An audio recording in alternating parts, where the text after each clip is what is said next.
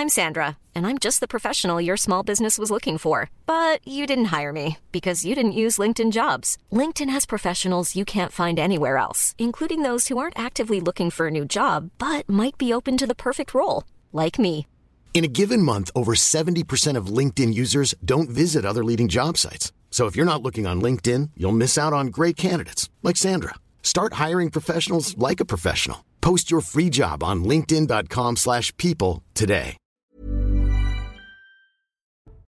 Bonsoir à tous et à toutes. Bienvenue dans Punchline euh, ce soir en direct sur CNews. Le président Macron va tenter de rassurer les Français sur la question énergétique alors que la Russie a coupé les approvisionnements en gaz à l'Union européenne. Il va évoquer, il a évoqué plutôt la solidarité européenne autour du prix de l'électricité avec le chancelier allemand Scholz. On écoutera le président de la République dans quelques instants. On a par ailleurs appris qu'une trentaine de piscines publiques à Limoges, Granville ou encore Versailles ont brutalement fermé leurs portes aujourd'hui car la société exploitante Vermarine ne peut plus faire euh, face à l'augmentation des prix de l'énergie et les pénuries. Ça commence maintenant. On reviendra aussi sur cette nouvelle intrusion dans le Stade de France samedi soir. Des dizaines de jeunes venus écouter un concert de Booba qui sont entrés sans payer et en bousculant les stadiers. On pensait que ces questions de sécurité étaient réglées après le fiasco de la Ligue des Champions en mai dernier. Il n'en est rien. Cela de quoi inquiéter à deux ans des JO de Paris. On va débattre de tous ces sujets d'actualité avec euh, nos invités. Louis de Ragnel est là, chef du service politique d'Europe 1. Bonjour Louis, bonsoir. Bonsoir Laurence. Nous sommes avec Nathan Dever, agrégé de philosophie. Bonsoir. Bonsoir, Laurence. Éditeur de la règle du jeu. Eric Revel, journaliste. Bonsoir Laurence. Et Gabrielle Cluzel, directrice de la rédaction de Boulevard Voltaire. Bonsoir Gabrielle. Euh, un petit mot peut-être de ce que va dire Emmanuel Macron, Louis de Ragnel. Il s'agit de parler de sobriété énergétique, du prix de l'électricité en Europe, sur quel registre va se placer le président de la République. Il a beaucoup inquiété les Français euh, lors de sa dernière prise de parole. Il a évoqué la fin de l'abondance, la fin de l'insouciance. Il va changer de registre aujourd'hui ou pas? Alors a priori, enfin on va attendre de voir ce qu'il dit, mais a priori oui, c'est à peu près tous ces sujets-là. Euh, ce qu'il faut bien avoir en tête aussi, c'est que c'est en préparation, parce qu'il sa prise de parole intervient en préparation d'un conseil extraordinaire euh, de l'Union européenne qui a lieu euh, donc ce vendredi, prochain, donc qui prévoit euh, de, demander à tous les pays euh, de l'Union européenne de baisser de 15% euh, leur consommation d'énergie. Tous les pays en fait ne sont pas du tout soumis aux mêmes contraintes. Il suffit de voir la différence entre la France et l'Allemagne. Et donc là, l'objectif, c'est quand même pour le président français et le chancelier allemand d'accorder un peu leur violon. Euh, voilà, sachant que voilà, il y a des problématiques qui sont pas du tout les mêmes dans les deux pays. Je vous prends un exemple, c'est On notamment. va juste écouter le début du, du discours du président Macron et je vous repasse la parole ensuite. Louis de Ragnel. Emmanuel Macron. économique pour notre pays et pour l'Europe dans le contexte que nous connaissons, après avoir tenu un conseil de défense et de sécurité nationale sur euh, justement l'énergie et après des coordinations euh, intenses ces derniers jours, à la fois avec la Commission européenne et avec l'Allemagne, et j'étais à l'instant avec euh, le chancelier Scholz sur ce sujet. En effet, nous le voyons depuis euh, plusieurs mois, notre pays, notre continent sont soumis ont été soumis d'abord à une hausse des prix de l'énergie qui a été euh, largement conduite par une reprise de l'activité post-Covid très intense, situation qui a été ensuite aggravée par euh, la guerre lancée par la Russie en Ukraine.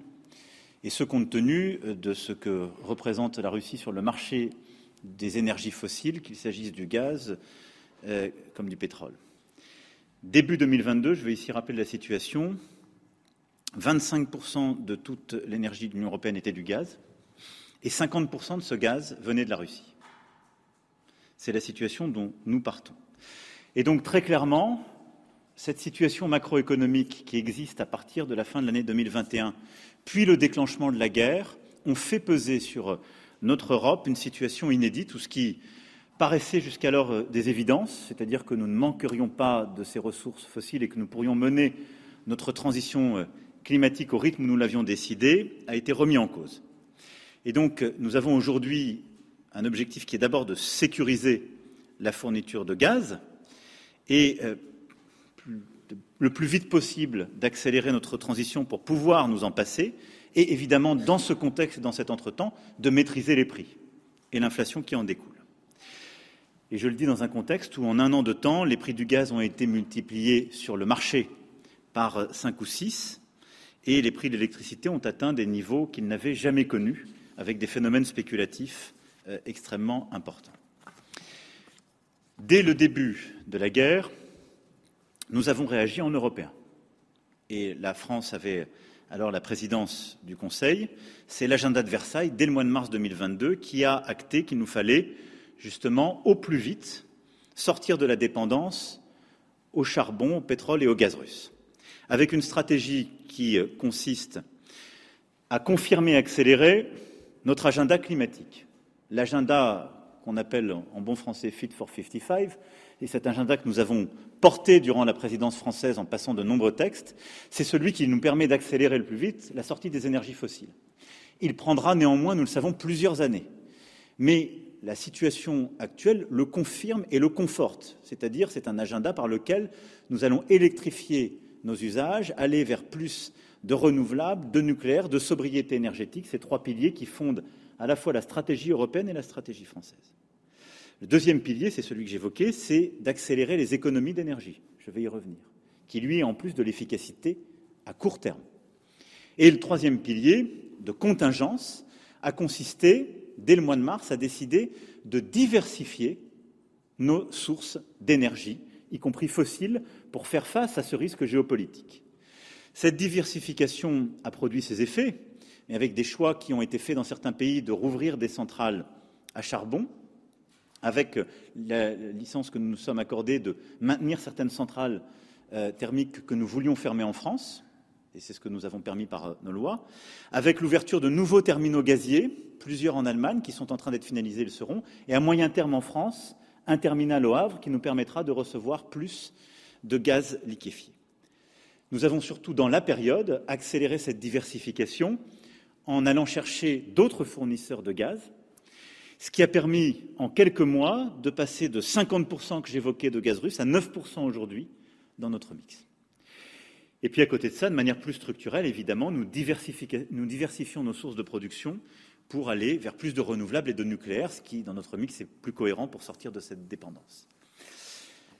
Maintenant, au moment où nous nous parlons, nous avons euh, à court terme deux enjeux. Et je pense que c'est la question que se posent beaucoup de nos compatriotes. Comment être sûr qu'il n'y a pas de coupure et comment être sûr qu'on maîtrisera au mieux les prix? En effet, à court terme, notre volonté de faire face évidemment aux prochains mois et en particulier au mois d'hiver, et nous nous sommes préparés, ce que j'ai demandé au gouvernement, ce qu'ont fait l'ensemble des services, c'est de nous préparer à un scénario d'un hiver froid et d'un scénario dans lequel il y aurait une coupure complète du gaz russe. C'est celui je dirais, dont les hypothèses de départ seraient les plus adverses, avec un objectif qui est le nôtre, qui est de n'avoir aucune coupure, gaz et électricité, et de préserver notre activité économique pour ne pas rentrer dans une crise économique. Pour faire face à cela, nous avons d'ores et déjà pris toutes les mesures que j'évoquais, diversifier, nous protéger. Le premier élément, c'était stocker, stocker le gaz puisque lui peut se stocker pour à la fois être consommé par les ménages ou pouvoir produire de l'électricité. Nous nous étions donné des objectifs européens et français. L'objectif de 80% que nous nous étions donné en européen est en train d'être atteint, et à cet égard, l'Europe est en avance de quelques semaines sur les objectifs qu'elle s'était donnés, ce qui a montré une mobilisation de tous les pays. Et en France, nous sommes autour de 92-93% de stockage par rapport à nos capacités. Là aussi, nous sommes en avance sur les objectifs que nous nous étions donnés. Ce qui veut dire qu'on a tous réussi à, nous mobiliser, à consommer un peu moins que prévu durant les dernières semaines et surtout à mobiliser des capacités pour stocker et préparer l'hiver. Le deuxième élément, clé de cette stratégie pour passer l'hiver, c'est de sauver l'énergie que nous pouvons sauver. C'est la sobriété énergétique. Et je veux vraiment insister sur ce point parce que nous avons chacun un rôle à jouer en la matière. Et il est très important. La meilleure euh, énergie, c'est celle qu'on ne consomme pas. Et donc, à cet égard, le gouvernement a élaboré une première série de mesures. Il en a préparé euh, une série d'autres. Et nous avons, je vais être très simple, et la Première ministre et les ministres rentreront dans les prochains jours et les prochaines semaines dans le détail. Mais notre objectif, c'est par ce biais-là d'économiser environ 10% de ce qu'on consomme habituellement. Et c'est faisable par une série de gestes simples en étant d'abord dans une logique volontariste, si je puis dire, et pas coercitive, en appelant à la responsabilité de chacun et en partageant toutes les informations qui sont les nôtres. On, est déjà en train d'économiser de l'énergie par rapport à nos comportements habituels. parce qu'elle coûte un peu plus cher, il faut bien le dire, et parce que tout le monde est en train d'intégrer cette nécessité. Mais si nous nous mobilisons, et c'est bien un plan de mobilisation active auquel j'appelle, nous pouvons atteindre cet objectif de 10%. Dans les consommations publiques, dans les bâtiments tertiaires, chez les ménages et évidemment dans tous les secteurs d'activité. Le gouvernement va décliner secteur par secteur ce plan, mais chacun d'entre vous a son rôle à jouer. Et une bonne partie de cet effort, la chose la plus efficace, c'est de baisser un peu la clim quand il fait chaud, ce qui est plutôt le cas en ce moment, et c'est d'essayer de se caler sur une référence de chauffage dès qu'il commencera à faire froid, à faire froid pardon, autour de 19 degrés dans la pièce pour maintenir la température ambiante. Si on fait ces petits efforts collectifs, alors il sera assez, je dirais, assez spontanément, le pays pourra atteindre ses objectifs de sobriété. Le gouvernement va décliner euh, euh, cet objectif et euh, pour moi, ce plan de sobriété, c'est ce qui doit nous éviter d'aller vers quelque chose qui est plus coercitif et qui serait à ce moment-là un plan de sobriété de renforcer, voire de rationnement, et qui évidemment nous protégera in fine des coupures. Et donc vous le voyez, en quelque sorte, c'est par gradation. Le premier étage de la mobilisation générale, c'est la sobriété volontaire. Et pour ça, il va y avoir une déclinaison secteur par secteur, un travail de communication du gouvernement, et puis aussi on va essayer que chaque personne, chacun de nos compatriotes ait des outils. D'ores et déjà, j'invite chacun à, regarder EcoWatt, où vous avez de manière très concrète eh bien, la situation énergétique du pays, des conseils pour des, des gestes concrets, et qui nous permet chacun d'être en quelque sorte mobilisé. Donc, vous voyez, pour faire face à ces difficultés de court terme, il y a le stockage, il y a ensuite sauver l'énergie et ce plan de sobriété en jouant sur la responsabilité de chacun, là où il est, et de, des particuliers comme des secteurs économiques et évidemment du secteur tertiaire et des administrations publiques. Et puis le troisième levier, c'est la solidarité européenne. Et je veux insister sur ce point parce que, à court terme, nous l'avons beaucoup travaillé, en particulier en franco-allemand, et je veux ici vous dire la coordination et la solidarité franco-allemande qui va euh, s'établir sur ce sujet, sur laquelle nous travaillons depuis le début de la crise. Si je devais simplifier les choses, l'Allemagne a besoin de notre gaz et nous, nous avons besoin de l'électricité produite dans le reste de l'Europe et en particulier en Allemagne. Et ce pourquoi, ça n'a rien à voir avec le conflit en Russie, mais c'est lié à un phénomène conjoncturel qui est que, aujourd'hui, le parc nucléaire installé en France est face à des défis techniques qui a conduit le superviseur, qui est l'autorité de sûreté nucléaire, a demandé des travaux à EDF, ce qui fait que nous avons plus de centrales que prévu qui sont en maintenance. Ça vient s'ajouter à la problématique que je viens d'expliquer, ce qui fait qu'on produit moins d'électricité en franco-français que prévu, et on a besoin de la solidarité européenne. Et donc, au fond, nous allons contribuer à la solidarité européenne en matière de gaz et bénéficier de la solidarité européenne en matière d'électricité dans les semaines et les mois qui viennent. Ça va se traduire en franco-allemand de manière très concrète. Nous allons finaliser dans les prochaines semaines les connexions gazières nécessaires pour pouvoir livrer du gaz à l'Allemagne s'il y avait un besoin de solidarité et à chaque fois qu'il y en aura besoin. D'ores et déjà aujourd'hui, pour la première fois depuis très longtemps, la France est exportatrice de gaz vers l'Est de l'Europe. Nous allons renforcer cela et nous mettre en situation d'être solidaires sur le plan gazier avec l'Allemagne si l'hiver est difficile et que l'Allemagne en a besoin. Les travaux ont été actés dans le Conseil de vendredi. Ils se feront dans les prochaines semaines et seront prêts pour l'hiver. De la même manière, l'Allemagne s'est engagée à une solidarité électrique à l'égard de la France et donc se mettra en situation de produire davantage d'électricité et surtout nous apporter dans les situations de pic sa solidarité électrique en la matière. Solidarité franco-allemande, c'est l'engagement que nous avons pris avec le chancelier Scholz, c'est celle que nous tiendrons dans les prochains mois et qui s'inscrit plus largement dans une solidarité européenne qui euh, a été structurée par les communications de la communication européenne dès le début de l'été, qui a appelé à de la solidarité entre les pays et à un plan de sobriété partout en Europe, tel que je viens de le décliner. Ça, c'est pour passer l'hiver, et si nous faisons ce que je viens de dire et que nous nous mettons en situation, euh, notre vision est que nous pouvons regarder sereinement les choses. Et donc, en quelque sorte, les solutions sont d'ores et déjà aujourd'hui dans nos mains, si nous savons être au rendez-vous de la sobriété et de la solidarité. Ensuite, il y a la question des prix, évidemment, qui préoccupe beaucoup nos compatriotes. Sur ce sujet, les mesures sont d'abord nationales. Et c'est des mesures en quelque sorte de correction. La France les a pris parmi les premiers pays dès octobre-novembre 2021. Nous avons mis en place des séries de boucliers face en particulier à l'envolée des prix de l'électricité et du gaz. Nous avons aussi pris des dispositions par rapport au prix de l'essence qui euh, se sont accrues des dernières euh, contributions que nous avons obtenues ces dernières semaines avec des effets concrets à la pompe euh, ces jours-ci. Et en quelque sorte, nous avons évité une hausse d'environ 50 à 70% des prix du gaz et de l'électricité pour nos compatriotes. Ce qui fait que la France est l'un des pays qui a le plus protégé les ménages et les petites et moyennes entreprises en Europe. Beaucoup de pays sont en train aujourd'hui de rejoindre nos mesures, et c'est d'ailleurs le sens du plan qui a été annoncé hier par euh, le gouvernement allemand, qui rejoint la logique de beaucoup de nos dispositifs. Tout ça fait qu'aujourd'hui, la France est parmi les pays qui ont les taux d'inflation les plus faibles en Europe, parmi les taux les, les plus faibles de la zone euro, et qu'aujourd'hui, nous avons au maximum protégé les ménages et les entreprises sur ce sujet. Néanmoins, nous le savons, dans les prochains mois, il nous faudra encore mieux cibler et avoir une réponse plus structurelle pour aider plutôt à la rénovation thermique et à l'électrification euh, des pratiques et cibler nos réponses pour accompagner les ménages. Ceci doit s'accompagner de mesures européennes.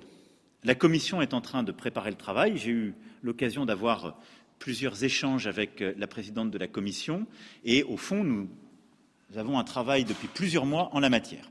Je veux ici euh, dire en tout cas la position de la France quant aux, grands axes qui semblent se dessiner. D'abord, nous sommes favorables à des pratiques d'achat commun du gaz. Ceci permettrait à l'Europe, en achetant groupé, d'acheter moins cher. Et donc, nous continuerons d'agir, et je crois que pouvoir dire que le chancelier Scholz partage cette vision, nous en avons parlé un instant, euh, donner euh, et de manière concrètement d'agir en fonction de ce que nous avons acté au niveau européen. La deuxième chose, si la Commission euh, venait à décider de mettre un plafond au prix du gaz acheté à travers les gazoducs à la Russie, la France soutiendrait une telle mesure. Il me paraît de nature à être cohérente avec notre politique de sanctions et à réduire ces prix. La troisième chose, c'est que euh, nous défendons un mécanisme de contribution européenne à l'égard qui serait demandé donc aux, opérateurs énergétiques pour ceux dont les coûts de production sont très inférieurs au prix de vente sur le marché. Il y a en effet des bénéfices indus qui sont faits par des opérateurs de marché aujourd'hui. Et la bonne approche, c'est qu'une contribution leur soit demandée au niveau européen.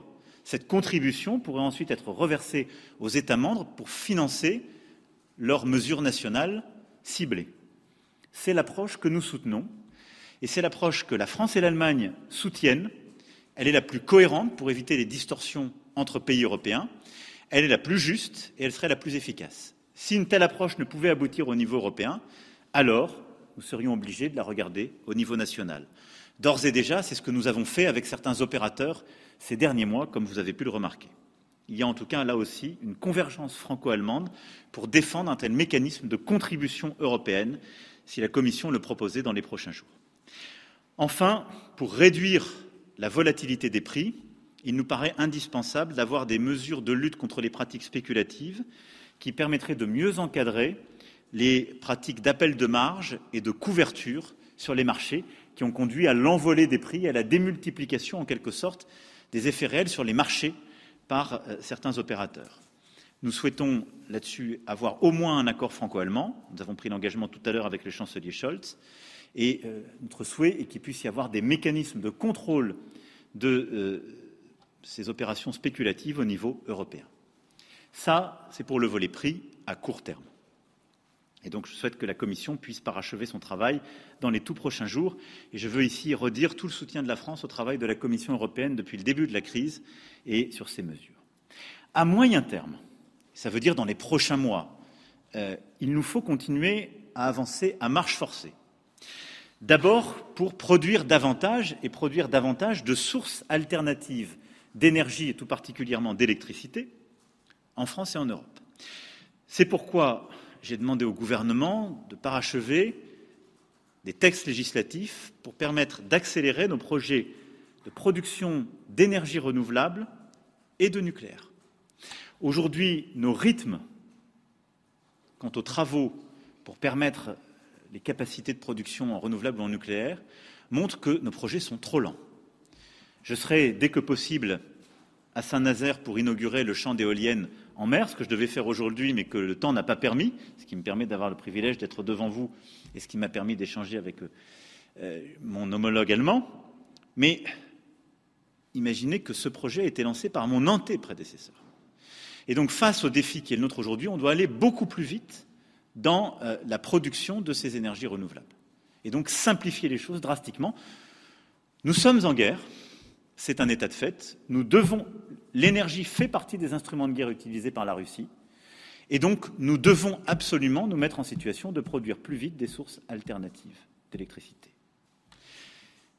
Le deuxième point, c'est d'accélérer l'électrification de nos pratiques et donc d'aller beaucoup plus vite sur la rénovation thermique des bâtiments, sur la conversion du parc automobile et sur l'installation comme modèle euh, aussi clé de transport d'énergie de l'hydrogène au niveau européen. Puis le troisième élément à moyen terme, c'est de réformer le marché de l'électricité. Aujourd'hui, vous le savez, ce marché au niveau européen a euh, deux défauts et je souhaite que en franco-allemand nous puissions y travailler. Il y a maintenant un accord franco-allemand sur ce sujet et nous avons une vraie convergence de vues avec l'Italie aussi. D'abord, nous devons parachever le réseau européen électrique et multiplier les connexions électriques européennes pour que l'électricité puisse circuler de la manière la plus efficace et rapide entre les pays. Ensuite, le prix sur ce marché européen de l'électricité doit être formé de manière beaucoup plus cohérente et en lien avec les coûts de production. Aujourd'hui, le prix de l'électricité sur le marché européen est beaucoup trop dépendant des contributions marginales, et en particulier celles du gaz, en particulier en, en, moment de pic. Ce qui, pour des pays comme le nôtre et certains autres, est aberrant et fait que vous avez un prix de l'électricité qui est déconnecté des prix, de la réalité des coûts de production. C'est ce qui fait d'ailleurs que vous avez certains opérateurs qui, du coup, font des bénéfices excessifs. Ce que la Commission européenne, je l'espère, s'apprête à corriger à court terme. Et donc, à moyen terme, il ne faut pas que le que le marché européen ait en quelque sorte cette distorsion donc il faut pouvoir le réformer. Voilà donc les, trois grands axes à moyen terme sur lesquels nous voulons avancer. Voilà les quelques mots que je souhaitais donner, en quelque sorte les, axes que je souhaitais euh, dresser pour vous expliquer quelle est la stratégie à la fois française et européenne en la matière. Tout ça va donner lieu à la déclinaison d'une stratégie que la Première ministre et les ministres compétents vont expliquer d'abord sur le plan de sobriété, qui, qui donnera lieu donc à une présentation et surtout un échange avec l'ensemble des branches économiques, puis donnera lieu à des engagements successifs. Puis, en parallèle de ça, évidemment, la Première ministre aura aussi à lancer des exercices structurants pour le pays, la stratégie nationale bas carbone, la programmation pluriannuelle de l'énergie, qui seront dès cet automne lancés pour pouvoir déboucher sur des exercices législatifs fin d'année, début d'année prochaine. Nous aurons l'occasion d'y revenir euh, de manière claire. Tout ça aussi au niveau européen donnera lieu à des travaux de la Commission dans les prochains jours qui seront euh, explicités dans le cadre du collège de la Commission. Et évidemment, tout ça sera travaillé lors du prochain Conseil européen à Prague et nous permettra d'avancer là aussi euh, en européen. Voilà les quelques mots que je voulais dire avant de répondre à vos questions. Bonjour monsieur, le Président, Mathieu Coach, BFM TV. Euh, vous venez de, demander aux Français de faire environ 10% euh, d'économie d'énergie avec des gestes du quotidien, notamment en mettant le chauffage à 19 degrés. Est-ce que cela veut dire que si les comportements ne changent pas euh, cet hiver, il y aura inévitablement des coupures de gaz ou, d'électricité? Et puis concernant les prix, vous avez, parlé de mieux cibler les aides. Est-ce que cela veut dire que certains ménages doivent tout de même se préparer à payer leur énergie plus cher ou est-ce que toutes les aides que l'on connaît aujourd'hui seront à partir de, janvier Alors, d'abord, la, manière même dont vous avez formulé votre question montre qu'il n'y a pas d'inéluctabilité. Et donc la solution est dans, dans nos mains. Si nous savons collectivement nous comporter de manière plus sobre et nous savons faire des économies d'énergie partout, alors il n'y aura pas de rationnement et il n'y aura pas de coupure. C'est ça la clé. Donc il n'y a pas de fatalité du tout. L'objectif, c'est-à-dire que si nous avons un hiver très froid, si la solidarité européenne est appelée, nous pouvons tout à fait passer ces caps si nous savons faire environ ces 10% d'économie d'énergie. Donc il faut dès maintenant nous mettre en capacité de le faire. Ce plan de sobriété, la logique dans laquelle on va plutôt rentrer dans un premier temps est une logique de mobilisation générale et pas d'obligation ou de coercition. Je pense que c'est très important parce que moi, je crois dans l'intelligence collective et nos compatriotes sont tout à fait conscients de cela. Donc on va en fait faire des points réguliers, semaine après semaine, on va regarder où on en est. Je vous dis on en est des stockages. Chaque semaine, on va faire le suivi des choses. Et mon objectif, c'est qu'on puisse partager cette information et qu'on la rende transparente. J'ai donné un premier instrument. mon EcoWatt me donne déjà beaucoup d'informations sur la situation énergétique, est-ce qu'on dépense trop, pas assez ou autre. Et on va essayer d'améliorer tous ces instruments pour que chacun puisse, puisse se l'approprier. Au niveau individuel, si on met déjà la climatisation en ce moment un peu moins fort, et si on arrive, quand il commencera à faire froid, à mettre le chauffage un peu moins fort que d'habitude, on y contribue. Ensuite, nous, on doit aussi changer les comportements. Et je dis ça, personne n'est exemplaire aujourd'hui. On doit tous se bouger, tous changer les habitudes et parfois les mauvaises habitudes. Et donc ce sont des réflexes qu'on va devoir prendre dans les administrations publiques, au niveau de l'État, des collectivités publiques, dans le secteur tertiaire, puis branche par branche, pour pouvoir le faire. On va faire le suivi de tout ça. Ensuite, l'étape d'après, à mesure qu'on va avancer vers l'automne-hiver, il y aura des rendez-vous chaque semaine. On va regarder les choses. Et on va regarder où on en est. Si on voit qu'on n'est pas au rendez-vous de la responsabilité collective, à ce moment-là, on se posera la question. On va dire, est-ce qu'on doit être plus contraignant? Est-ce qu'on doit mettre des mesures de, bah, contrôle, des mesures pour euh, commencer à aller vers de la stratégie, soit de contrainte, soit de rationnement? Ça, ce sera la deuxième étape. Je pense que, et encore une fois, ça c'est dans, nos mains. Si nous sommes tous responsables et qu'on prend notre part, tout porte à croire qu'on n'atteindra pas ce deuxième seuil. Mais en tout cas, il y a ensuite un deuxième seuil où on a la sobriété plus contrainte. Je ne veux pas qu'on commence par là, parce que je préfère jouer sur la liberté et la responsabilité. Mais il y aura ensuite ce deuxième étape, si on voit qu'on commence à déraper, peut-être qu'on dira bah, on va regarder euh, dans les secteurs, dans les endroits où manifestement les mécanismes, ce qu'on attendait de manière volontaire n'est pas appliqué, donc on va mettre plus de contraintes. Et ensuite un nouvel étage à la fusée, ce qu'on appelle le rationnement. C'est-à-dire que là, on va, dans certains secteurs, rationner, c'est-à-dire contraindre, limiter la part d'énergie disponible. Ça, c'est vraiment, je dirais, presque le mécanisme d'avant-dernier ressort si le plan de sobriété ne marche pas. Évidemment, on le prépare avec tous les secteurs. C'est quelque chose qu'on connaît, sur le plan électrique comme sur le plan gazier. C'est quelque chose qui est contraignant. Aujourd'hui, si nous savons être au rendez-vous de la sobriété et de la solidarité, nous n'en aurons pas besoin. Mais on doit se préparer au cas où. Ce plan de rationnement, c'est celui qui nous évitera justement les coupures. Et donc la coupure, elle n'interviendra qu'en dernier ressort. Donc aujourd'hui, je vous parle en toute franchise, instruit par les bilans qui m'ont été donnés et l'information partagée avec les experts nationaux, européens, nos dialogues. Il ne faut pas jouer sur la peur. On n'est pas dans cette situation-là. Nous avons notre destin en main, parce que depuis le mois de février, on a fait beaucoup de choses et on a changé beaucoup de choses, et parce qu'on sait que si on arrive à être au rendez-vous de la solidarité et de la sobriété, c'est dans notre main. Mais avant la coupure, il y a beaucoup d'étapes, comme je viens de les décrire. Pardon, vous avez raison. Sur les prix, aujourd'hui, on a des mécanismes très larges. Ils valent jusqu'à la fin d'année. Il appartiendra au gouvernement, au Parlement, dans le projet de loi de finances, de les adapter. Ce qui est sûr, c'est qu'on ne pourra pas, pendant des mois et des mois, avoir des mécanismes aussi larges qui financent aussi massivement la consommation d'énergie fossile. Et donc la tendance va aller vers deux choses. Le plus grand ciblage de l'accompagnement, c'est-à-dire on va devoir continuer d'accompagner les familles, les classes moyennes et les familles les plus modestes qui ne pourrait pas résister à une hausse des prix, et donc on va devoir cibler les choses. Je prends un exemple. Aujourd'hui, ce qu'on fait sur l'essence n'est pas ciblé. Vous pouvez gagner 4 ou 5 SMIC, vous avez les mécanismes qui sont payés par le contribuable à la pompe. Est-ce que c'est une bonne politique? C'est la plus simple, c'était une mesure d'urgence, ce n'est pas la plus intelligente. Donc on va devoir recibler nos politiques d'aide pour mieux accompagner plutôt les classes moyennes, en particulier nos compatriotes qui travaillent, et puis les ménages les plus modestes, ça, c'est la première chose, donc aller vers un ciblage progressif. La deuxième, c'est qu'il faut plutôt utiliser l'argent du contribuable pour aller vers ce que j'appellerais des mesures plus structurelles, c'est-à-dire les mesures qui nous aident à nous passer durablement de ces énergies fossiles. Mieux vaut utiliser l'argent du contribuable pour aider à changer de véhicule, mieux vaut utiliser cet argent pour vous aider à changer vos portes et fenêtres et à faire votre rénovation thermique et à vous équiper, vous équiper de capteurs. Et donc on va plutôt mettre de l'argent pour accompagner les ménages, les collectivités publiques et les entreprises dans cette transition et l'accélérer. Angèle Calvo de l'agence espagnole de presse fait. Est-ce que vous avez parlé avec le chancelier du projet de gazoduc entre la France et l'Espagne, c'est-à-dire l'ancien MidCat? Et d'après les déclarations de votre gouvernement ces dernières semaines, est-ce qu'il faut comprendre que c'est un projet définitivement enterré par la France?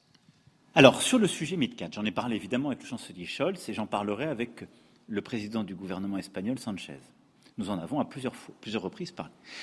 La France soutient les interconnexions énergétiques en Europe. Je le dis ici avec beaucoup de force. Et nous soutenons avec force, nous sommes en train d'en faire avec l'Allemagne une, enfin en tout cas, techniquement on l'aménage pour pouvoir avoir un flux de la France vers l'Allemagne, c'est les travaux que j'évoquais tout à l'heure, et nous sommes pour développer toutes les interconnexions qui ont du sens. Et je suis en particulier favorable, au-delà de ce que nous avons déjà porté durant le premier quinquennat, à continuer à intensifier les connexions et les interconnexions électriques entre la France et l'Espagne. Pour ce qui est des connexions gazières entre l'Espagne et la France, je voudrais qu'on parle simplement de la réalité des besoins et de l'avenir. La réalité, c'est qu'aujourd'hui, entre la France et l'Espagne, il y a deux gazoducs. La réalité, c'est que si je prends l'utilisation de ces gazoducs depuis la période de stress, c'est-à-dire février, ils sont utilisés à 53% de leur capacité. Et la réalité, c'est que quand je regarde les chiffres du mois d'août, le sens de la marche est que la France exporte du gaz vers l'Espagne. Donc aujourd'hui, au moment où je vous parle, qui est celui d'un pic de crise gazier, nous ne sommes pas en train de saturer les connexions existantes et il n'y a pas un besoin de l'Espagne d'exporter ses capacités gazières vers la France puisqu'elle en importe. Au moment où je vous parle, les centrales à gaz produisant de l'électricité en Espagne sont en sous-utilisation. Donc, je le dis avec beaucoup de naïveté, je ne comprends pas le problème à court terme qu'on essaie de résoudre. Je ne le comprends pas. Et je ne, pour plagier un de mes prédécesseurs, je ne comprends pas pourquoi on sauterait comme des, cabris pyrénéens sur ce sujet pour expliquer que ça réglerait le problème gazier. C'est faux. C'est factuellement faux. Si on était à 100% de l'utilisation de nos gazoducs et s'il y avait aujourd'hui un besoin d'exporter le gaz vers la France, l'Allemagne ou autre, je vous dirais oui, ça n'est pas vrai. La deuxième chose, c'est que si on décidait aujourd'hui MidCat, les travaux ne seraient pas sans mal, parce qu'il y a beaucoup d'oppositions, en particulier environnementales, qui ne sont pas sans fondement. Et vous irez voir au pic d'Aneto ou dans d'autres endroits qui nous sont chers les questions qu'un tel gazoduc soulèverait. Est-ce que investir aujourd'hui pour avoir un gazoduc, un troisième gazoduc entre la France et l'Espagne, répond à notre question? Je ne crois pas. Est-ce qu'il répond à terme à une production de gaz ou une importation de gaz venant des pays du Sud que l'Espagne ferait? Je n'ai pas eu cette information. Je n'ai pas eu. Ça voudrait dire que l'Espagne doublerait ou triplerait les importations de gaz qu'elle ferait du Sud? Honnêtement, je ne le crois pas. Donc, il faut me partager l'information. D'aucuns nous expliquent que ces infrastructures seraient utiles pour l'hydrogène, qui pourrait y passer demain. J'ai deux réserves à cet égard que je veux partager avec mes collègues. La première, tous les experts aujourd'hui me disent il est faux de dire qu'un gazoduc pourra demain transporter de l'hydrogène. Ça supposera des nouveaux travaux très lourds, parce qu'il se trouve que les caractéristiques de l'hydrogène ne sont pas du tout les mêmes, et ce n'est pas vrai qu'un gazoduc d'aujourd'hui transportera de l'hydrogène. La deuxième, c'est que plusieurs m'expliquent même qu'il serait aberrant de transporter de l'hydrogène de l'Espagne à la France ou de l'Espagne à l'Allemagne. Ce qu'il faudrait transporter, c'est l'électricité bas carbone produite en Espagne pour aller faire l'électrolyse sur les lieux de production qui auraient besoin de l'hydrogène. Et ceci va plutôt dans le sens de ce que je vous disais, on a besoin de plus d'interconnexions électriques. Je ne suis pas convaincu qu'on ait besoin de plus d'interconnexions gazières, dont les conséquences en particulier sur l'environnement et les écosystèmes sont plus importantes. Donc je veux ici dire, voilà, moi je pars des faits, je ne fais pas de politique, je parle des faits. Les faits sont ceux que je vous ai donnés. Il n'y a pas d'évidence de besoin, il n'y a pas d'évidence aujourd'hui, il n'y a pas d'évidence demain, il y a des vraies difficultés. Mais je dis ici, la France, en tout cas, est un pays européen coopératif qui croit à la solidarité européenne et je ferai tout ce qu'il faut pour améliorer la solidarité énergétique européenne. S'il y a des faits qui viennent amender ce que je viens de dire, je les prendrai en compte et je viendrai devant vous dire voilà ce qui m'a été dit et expliqué par l'Espagne, l'Allemagne ou tel autre pays, et voilà pourquoi je défends MidCat, mais aujourd'hui je donne les faits je suis à la disposition de mes collègues pour me donner d'autres faits qui me convaincraient du contraire. Je viens de parler au chancelier Scholz, il ne m'a pas donné des faits différents qui m'ont convaincu qu'il y avait besoin d'une interconnexion gazière. Si demain le président Sanchez me dit voilà les faits, je suis tout à fait prêt à revoir ma position. Bonjour Monsieur le Président, Janus Baum de Bloomberg News. Une question sur cette contribution obligatoire euh, sur les profits indus des énergéticiens que vous avez évoqués. Euh, L'Allemagne s'est d'ores et déjà engagée sur cette voie. Est-ce à dire qu'en France, on ne verra pas de telle taxe euh, d'ici à l'adoption au niveau européen d'un mécanisme? Et à ce moment-là, quelles sont les entreprises françaises qui pourraient être affectées? Et une question de, de ma confrère également. Oui, ma consoeur, bonjour. Monsieur le Président.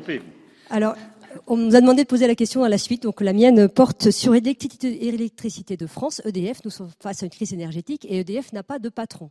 Alors, euh, Monsieur le Président, avez-vous arrêté votre choix sur un candidat pour une direction unique ou bicéphale? Et EDF euh, e a géré un parc nucléaire qui est en mauvais état. 32 réacteurs sont à l'arrêt.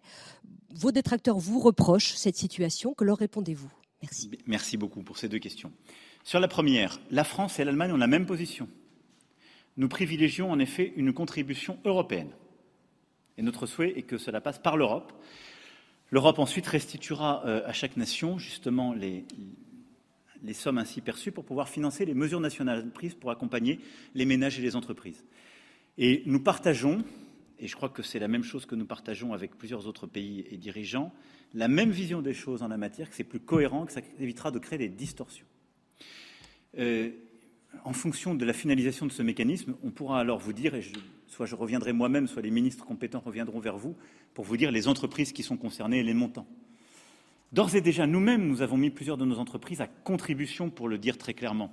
Et, je veux ici l'expliciter. de fait, on a demandé des efforts volontaires, par exemple à des énergéticiens comme Total Énergie Nouvelle, avec les mécanismes qu'on a pu obtenir d'eux sur à la fois la raffinerie et les contributions pour euh, le prix de l'essence à la pompe. C'est des contributions, mais dont on s'est d'ailleurs organisé, à mon avis, à bon escient, et je pense que les ministres ont bien fait, pour qu'elles aient un impact sur les prix payés par le consommateur. Vous êtes en train d'en bénéficier. Bah, c'est une contribution qu'on a demandée à l'entreprise. De la même manière, on a demandé une contribution à notre énergéticien qui est EDF, quand euh, on a augmenté les volumes d'arène, parce que c'est une contribution, puisqu'en fait c'est un prêt garanti sur le marché et ce qui, fait qu'on a couvert le prix pour les acteurs qui, euh, l'utilisaient. C'est un peu technique, mais c'est la réalité. Donc cette contribution européenne, elle est soutenue en France et en Allemagne. Notre souhait est plutôt que ça passe par là, et en effet qu'il n'y ait pas de mécanismes nationaux. Si à la fin l'Europe échoue à le faire ou dit finalement qu'elle ne le fait pas, nous reviendrons à ce moment-là à des débats nationaux. Et je souhaite que dans les meilleurs délais, en fonction des critères que l'Europe donnera, on puisse répondre à votre point par entreprise et par montant. Sur ce qui est d'EDF, je ne n'apporterai pas ici de réponse sur euh, la présidence et la direction de l'entreprise, euh, ce sera fait en bon ordre. Il y a un travail qui est conduit par l'Agence des participations de l'État en lien avec les ministres qui en ont la tutelle et des candidatures me seront soumises pour pouvoir prendre les décisions.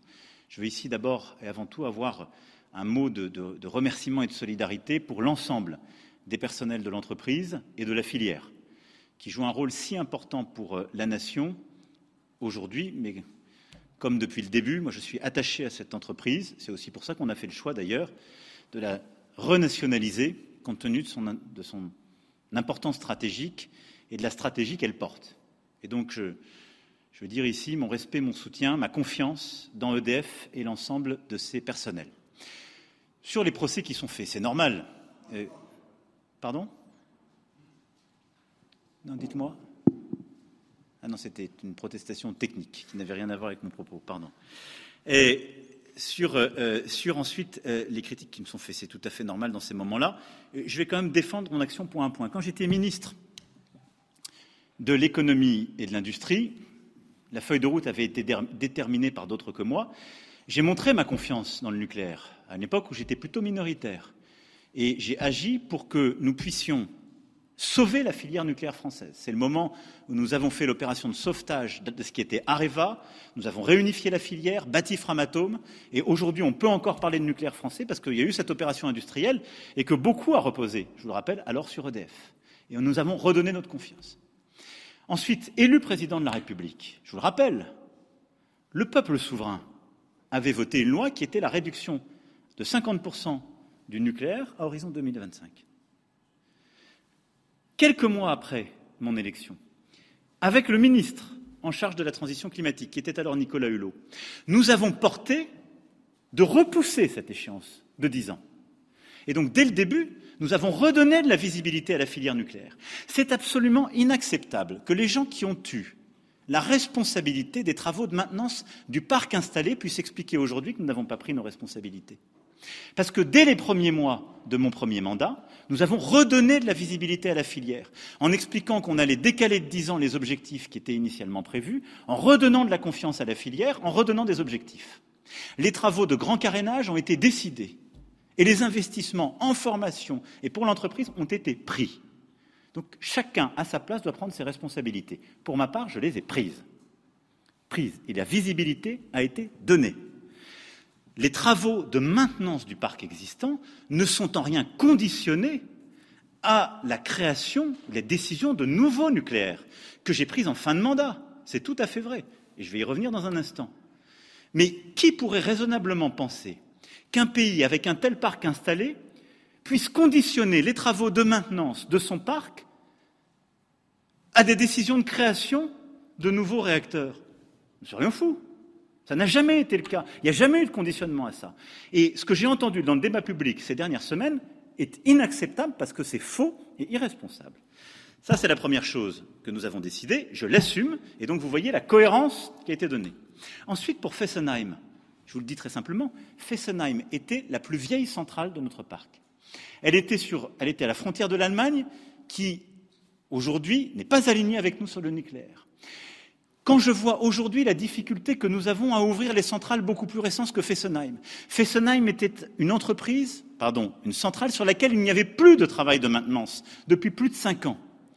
L'analyse factuelle qui a été faite c'est qu'il était le choix le plus rationnel était en effet de confirmer sa fermeture. Et je vais vous dire simplement, les travaux de maintenance, s'ils avaient simplement été faits correctement sur le reste du parc, nous n'aurions même pas cette discussion aujourd'hui. Donc ce n'est pas un sujet Fessenheim.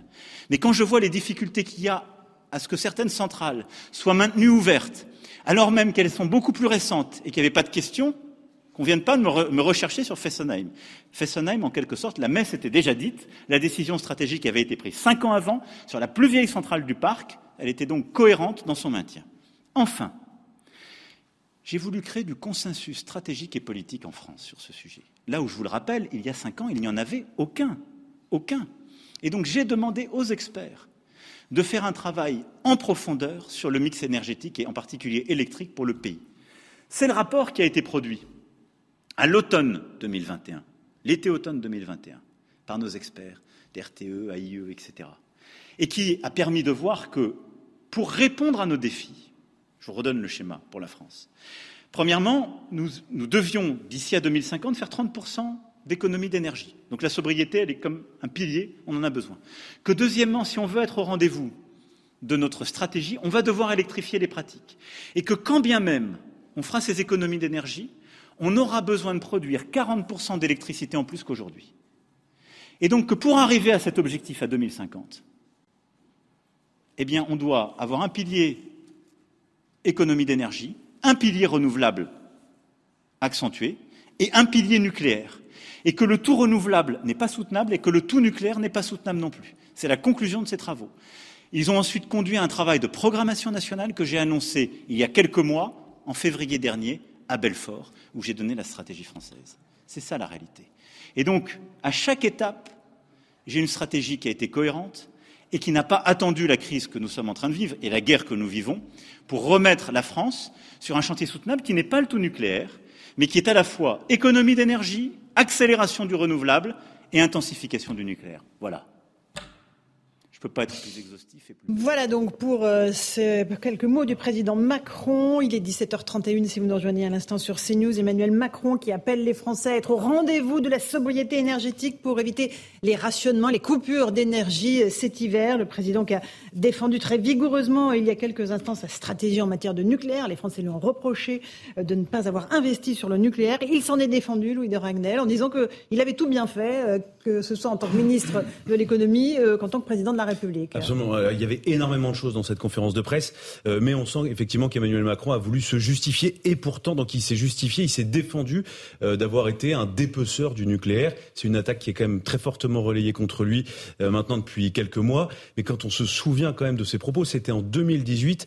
Il annonçait quand même donc la fermeture de deux réacteurs à Fessenheim et il annonçait aussi la fermeture à venir de 12 réacteurs à horizon entre 2025 et 2035. Et donc en fait, euh, ça pour le coup, Emmanuel Macron l'a dit.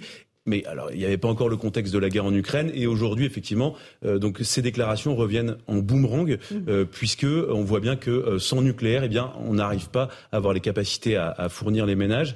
Et, et, et, juste une toute, toute, petite chose quand même par rapport à ça, c'est qu'on voit bien que donc il y a une guerre entre Emmanuel Macron et Jean-Bernard Lévy, le patron d'EDF, puisque Emmanuel Macron n'a pas prononcé son nom, mmh. mais clairement Emmanuel Macron rend les coups, et donc sur cette question de d'inaction de sa part euh, sur la question des centrales nucléaires.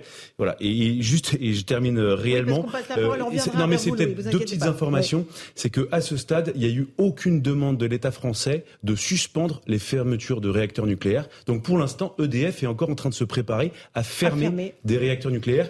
Deuxième élément, depuis le discours de Belfort d'Emmanuel Macron, où effectivement, c'était il y a un an, il souhaitait relancer la filière nucléaire, il avait annoncé la construction de 20 mini-centrales nucléaires, eh bien, pour l'instant, c'est du discours et il n'y a eu aucune commande qui a été passée auprès d'EDF. Éric Revel, si on prend un, tout petit peu plus de hauteur sur tout ce qu'a dit le président, il a dit, un, d'abord que l'Allemagne et la France vont coopérer. La France va fournir du gaz et l'Allemagne de l'électricité. Et puis il va aussi dit, il a aussi annoncé qu'il y aurait une contribution sur les entreprises qui euh, font des profits indus et des entreprises de l'énergie. Ça, c'est une nouveauté pour l'instant. On n'y était pas hein, sur cette oui, taxe. Non, on n'y était pas. Il y avait l'opposition entre Elisabeth Borne qui considérait que ça pouvait se regarder et Bruno Le Maire qui avait dit cette phrase incroyable, mais c'est quoi un super profit Je ne sais pas. Mhm. Donc là, il y aurait une contribution européenne. Mais si vous le permettez, et juste pour faire trois points, pour moi, il y a, il y a, si on fait tous trois points, on y est trois points. Trois points. Il, y a, il, y a, il y a trois temps dans le discours et dans la conférence de presse du président de la République. Il y a d'abord, vous savez, il a été Jupiter et là il était plutôt Pangloss, vous savez, le, le héros dans Candide de Voltaire, euh, qui n'arrête jamais de dire tout est au mieux dans le meilleur des mondes. Donc première partie du discours du président de la République, tout va pas si mal que ça. Vous savez, c'est le courant alternatif émotionnel où le gouvernement souffle le chaud et le froid. Deuxième partie, c'est euh, les questions, ou alors là, j'ai l'impression qu'il de, qu'il devient un pilote de, rallye qui se livre à une spéciale sur un terrain verglacé, dans du brouillard, avec euh, malheureusement euh, des phares anti-brouillard qui, sont qui sont en panne. C'est-à-dire que là, sur les questions de coupure, de rationnement, etc., on a l'impression que... Et puis la troisième partie, c'est la justification assez mhm. violente, effectivement, du président de la République sur j'ai tout bien fait sur euh, le, nucléaire. Et ceux qui vous disent, euh, notamment Jean-Bernard Lévy, le, le, président sortant de F, ceux, qui vous disent que euh, on n'a pas les gens formés pour relancer la, la filière nucléaire, vous mentent et racontent n'importe quoi. Donc ces trois temps, ils sont extrêmement marqués pour moi. Alors concrètement, Nathan Devers, euh, il y a quand même un certain nombre de choses. Il y a cette contribution, cette taxe qui sera demandée aux, aux grandes entreprises qui font des profits. Il y a cette coopération franco-allemande. Et puis il y a quand même le rationnement, la coupure. Ok, certes, ça sera en dernier ressort mais c'est bien quand même dans la perspective que nous annonce le président de la République. Oui, alors c'était le paradoxe, c'est qu'en effet, il y a énormément de remarques à faire sur, ce, sur cette prise de parole qui était très riche, qui était très dense. La grande contradiction, moi, qui m'a tout de suite sauté euh, aux yeux, c'est que d'un côté, si vous voulez, on n'avait pas affaire, en tout cas en partie, à un discours de démagogue. J'ai apprécié personnellement qu'Emmanuel Macron rappelle que cette crise énergétique ne venait pas de la guerre en Ukraine, mais de la reprise de l'activité du coronavirus, ce qui ouvrait une réflexion, un débat sur la politique sanitaire, sur la politique, la généalogie profonde de ce qui s'était passé. Deuxièmement, j'ai apprécié aussi, et je pense que beaucoup de Français, qu'Emmanuel Macron euh, fasse appel au volontarisme. Il a dit le mot plusieurs fois, il a dit que c'était une question de liberté, de, responsabilité collective, et que donc il ne fallait pas prendre de mesures coercitives. Mais, et c'est tout le paradoxe, et c'est là qu'en effet, on voit, mais on le voit depuis six ans, tous les mécanismes extrêmement précis euh, de la rhétorique du, du et en même temps.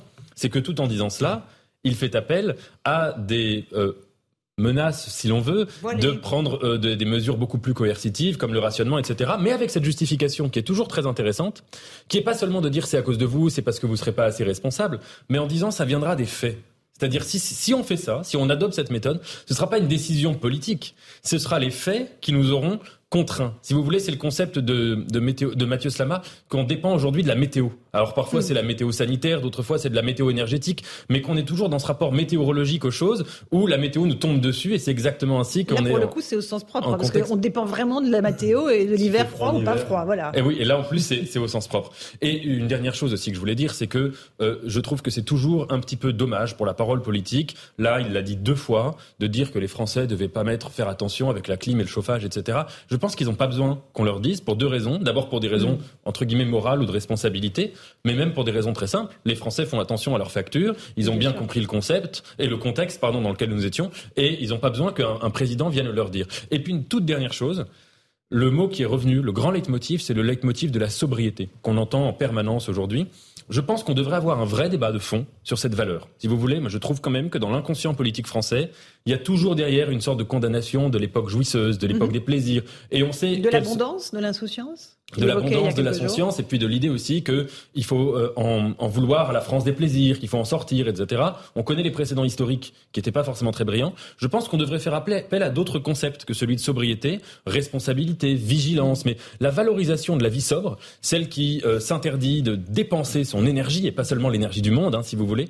Je trouve que politiquement, c'est un discours qui est assez régressif. Mmh. Euh, Gabriel Cluzel, vous avez le sentiment que le président a voulu infantiliser les Français en allant dans le détail de la climatisation, du chauffage à 19 degrés. Euh, euh, c'est un peu trop ou est-ce qu'il est dans son rôle? Non, je pense qu'il utilise les mêmes techniques comportementales qu'au moment du Covid. C'est-à-dire, donc il parle, il dit nous sommes en guerre, donc un contexte tragique, donc il faut arrêter d'être léger, n'est-ce pas, parce que nous sommes en guerre. Quand il dit nous sommes en guerre, cette phrase résonne. Il a dit quatre fois, je crois, nous ne sommes pas en guerre au cours des derniers mois. Oui, mais là il l'a dit. Il dit nous sommes en guerre. Dit, nous sommes il en guerre. de cap. Et, et donc il, il, vise à convaincre. Ces méthodes ce sont des méthodes comportementales qui visent à changer les comportements et il vise à convaincre et à culpabiliser si on ne change pas de comportement. Par exemple, le mot sobriété, vous avez raison de le relever. Euh, le contraire de la sobriété, c'est la gabegie ou l'ivrognerie, je ne sais pas. Euh, vous voyez, en général, on parle, par exemple, pour des alcooliques de sobriété. Mm-hmm. Donc ça veut dire que si c'est quand on est, en, réalité, il parle d'économie euh, plus que de sobriété, mais on utilise ce mot à connotation extrêmement positive euh, pour faire comprendre que si on n'est pas sobre, euh, on n'est pas gentil entre guillemets. Ce qui est un peu inquiétant, c'est qu'on sent le même processus, c'est-à-dire que euh, on va jouer sur la responsabilité des Français, mais si les Français sont pas responsables, on passera à l'étape suivante. Alors est-ce qu'on va déployer des policiers pour vérifier que vous avez bien éteint chez vous Ce qui est un peu difficile, d'ailleurs incohérent, parce qu'on nous explique depuis des semaines que comme on ne peut pas stocker l'énergie, sauf indirectement dans, par les barrages hydrauliques, par la force mécanique de, de l'eau, mais qui est qu'en fait indirect euh, euh, on, essaie de pallier les pics de consommation et pas euh, la consommation au quotidien. Ça, on ne peut pas capitaliser sur l'électricité. Moi, ce qui m'a frappé aussi dans ce discours, c'est son côté très européiste. Il a commencé à dire nous réfléchissons. Alors je retrouve le mot. Nous, nous avons réagi en européen. Il commence comme ça et il termine nous avançons en européen. En fait, Emmanuel Macron n'est pas n'est pas français dans sa démarche et, et, ça me frappe énormément. Il est il s'inscrit toujours dans ce couple franco-allemand qui est, disons-le, assez toxique, notamment en matière, euh, euh, j'avais dit sadomaso une fois, mais vous voyez qui est sado, qui est maso, parce que en fait, en matière de, nucléaire, la France euh, a, a, péché pour avoir trop écouté l'Allemagne. L'Allemagne ne s'étant pas équipée de la même façon sur le plan nucléaire, eh bien la France a cru qu'elle devait faire de même. Donc cette volonté de solidarité avec l'Allemagne mmh. est, est, pour le moins inquiétante. Eric Revel, j'aimerais qu'on revienne au, concret, au dur, le, rationnement. Hein. Il l'a évoqué à plusieurs reprises. Il a même dit qu'il y a un plan, euh, un plan qui est en train d'être préparé avec un scénario de coupure, de blackout. Euh, qu'est-ce que il, et tout en disant, faut pas jouer sur la peur. C'est le paradoxe du président de la République. On, va tout essayer pour euh, ne pas y arriver, mais quand même on le prépare il y a un scénario quand même qui est noir, un scénario qui nous amènerait euh, à des coupures d'électricité. Oui, mais vous m'avez peut-être un peu, un peu sévère tout à l'heure quand j'ai fait une métaphore à propos du, pilote de, rallye qui avancerait sur une route vert glacée euh, dans le brouillard avec euh, des feux anti-brouillard qui ne marchent pas. Mais c'est l'impression que ça donne. Parce que quand le président de la République dit il va peut-être y avoir rationnement, il va peut-être y avoir des coupures, on verra semaine après semaine. Mais Mettez-vous à la place des particuliers, bon c'est déjà une chose, mais mettez-vous à la place des entreprises. Comment est-ce que vous voulez qu'une entreprise, vous lui disiez euh, lundi, euh, une semaine avant, en fait, euh, il va pas y avoir assez d'énergie, arrêtez votre production et faites autre chose. Il y a plein de secteurs dans lesquels tout ça est absolument impossible. Moi, ça, ça, ça me frappe. Les entreprises ne peuvent pas attendre euh, deux semaines en semaine savoir si elles pourront travailler. vous avez des tas d'entreprises qui, qui, ont des carnets de commandes, qui ont des outils de production qui ne peuvent pas s'arrêter comme ça. Donc la visibilité d'une semaine ne veut absolument rien dire. Donc ça me donne l'impression ça me donne l'impression, mais peut-être n'a-t-il pas d'autre choix, parce que la situation est peut-être euh, plus grave qu'on l'imagine, mais ça me donne l'impression que qu'il roule assez vite euh, avec des virages, mais euh, mais il y a du brouillard et on ne sait pas. Mais il ne dit jamais, comme il ne fait jamais d'autocritique, sauf à la fin sur cette histoire de, de, filière nucléaire. C'est quand même. il a fait une autocritique, vous trouvez? Ah bah non non non, ah non, pardon pardon non non non pardon pardon, vous avez raison. Non, non, non, il, est, il, est il, il, attaque pour se défendre, mais la seule défense qu'il a, c'est de dire en gros, on a laissé le parc nucléaire se dégrader. On l'a pas suffisamment euh, réparé, on l'a pas suffisamment. C'est une décision qui a été prise avant. Voilà, et, et donc je, je n'y suis pour rien, obérant tout ce qu'il a fait euh, juste avant. Donc pour les entreprises, pardon, un certain nombre d'ailleurs arrêtent déjà de, de produire. Ça va avoir un impact sur la croissance, sur euh, le, le, chômage. Donc on est quand même dans une situation pas simple. Et puis la solidarité européenne, moi je demande à voir pour une raison très simple, c'est que quand vous avez à défendre votre outil de production national, euh, Laurence, mhm. vous pensez d'abord à votre pays et à votre outil national. On l'a vu avec l'affaire des masques. Au début, vous vous souvenez, les États se piquaient mhm. sur les tarmacs, les masques qui arrivaient. Euh, il n'y avait pas de solidarité qui a joué. Si on est en pénurie d'électricité, je demande à voir comment la solidarité entre l'Allemagne, qui a un outil de production très puissant basé sur l'exportation et la France vont pouvoir s'entendre pour dire non non je t'en laisse un peu tu as été sympa avec moi la semaine la semaine dernière non d'accord. Euh, Louis Dragnel qu'est-ce qui moi ce qui m'a frappé c'est le nous sommes en guerre parce que vraiment il à plusieurs reprises au mois de mars deux fois au mois de mai il a dit nous ne sommes pas en guerre et là au détour d'une phrase c'est le nous sommes en guerre en guerre contre qui? La Russie soyons clairs. En fait, je pense que dans son propos, ce qu'il veut dire, c'est qu'on est en guerre énergétique parce que euh, il n'y avait pas ce problème avant la guerre en Ukraine, même si, euh, en raison de tous les phénomènes qu'on a expliqués tout à l'heure, euh, le problème allait également se poser, peut-être pas de manière aussi accrue s'il n'y avait pas eu la guerre en Ukraine. Et donc, l'enjeu, c'est de mobiliser les Français, c'est d'essayer de, de, jouer sur ces ressorts. J'ai besoin de tout le monde, avec ces deux demandes, donc de, de, ne pas mettre la climatisation et de mettre la température à, 19, degrés, dans les pièces en hiver. voilà. et, et deux. Alors, Ensuite, quand on regarde les faits, ce qui est vrai, c'est qu'il il dit euh, euh, la Russie n'a pas encore coupé complètement euh, l'approvisionnement en gaz pour la France. En réalité, on n'est pas loin de 0,1%, donc ça reste quand même très faible. En plus, le Kremlin a assumé ce matin le fait que euh, c'était Gazprom, euh, pardon, c'était Gazprom, la Russie, donc a assumé complètement d'avoir fermé le, le, robinet à destination de l'Europe. Non, non, c'était Peskov, le, le porte-parole. Et pardon, excuse-moi. Mhm. Donc euh, oui, donc le Kremlin, donc c'était source officielle.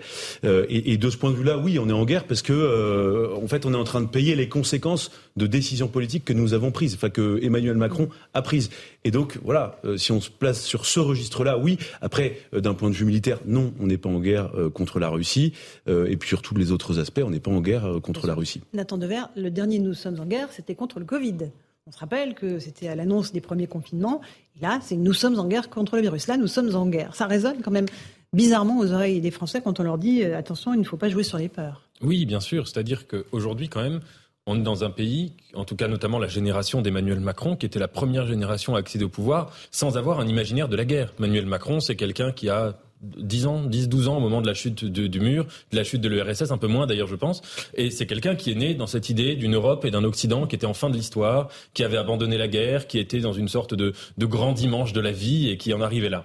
Et donc à partir de ce moment-là, on peut avoir tendance à perdre tous les référentiels, si vous voulez, politiques, à ne plus. Vous savez, le, le livre de Céline qui est sorti là, le, le, le posthume euh, J'ai attrapé la guerre comme une maladie. C'était la métaphore est intéressante chez Céline d'ailleurs. Mm. Et à ne plus savoir ce que veut dire attraper la guerre. Et donc c'est vrai qu'on s'est égaré ces dernières années, me semble-t-il, à mm. parler de guerre tout le temps, à n'importe quelle occasion, pour des sujets qui ne relevaient pas de la guerre. Bon, là, nous avons manifestement une guerre en Ukraine. Et j'aimerais juste rappeler une chose, mm-hmm. c'est que évidemment les Français, ils sont responsables. Hein, encore une fois, ce sont pas des enfants. Mm-hmm. Donc quand euh, les, les, sanctions contre la Russie étaient approuvées euh, euh euh, au printemps dernier, disons, euh, par, une majorité de la population, tous les gens savaient que ça allait avoir des conséquences.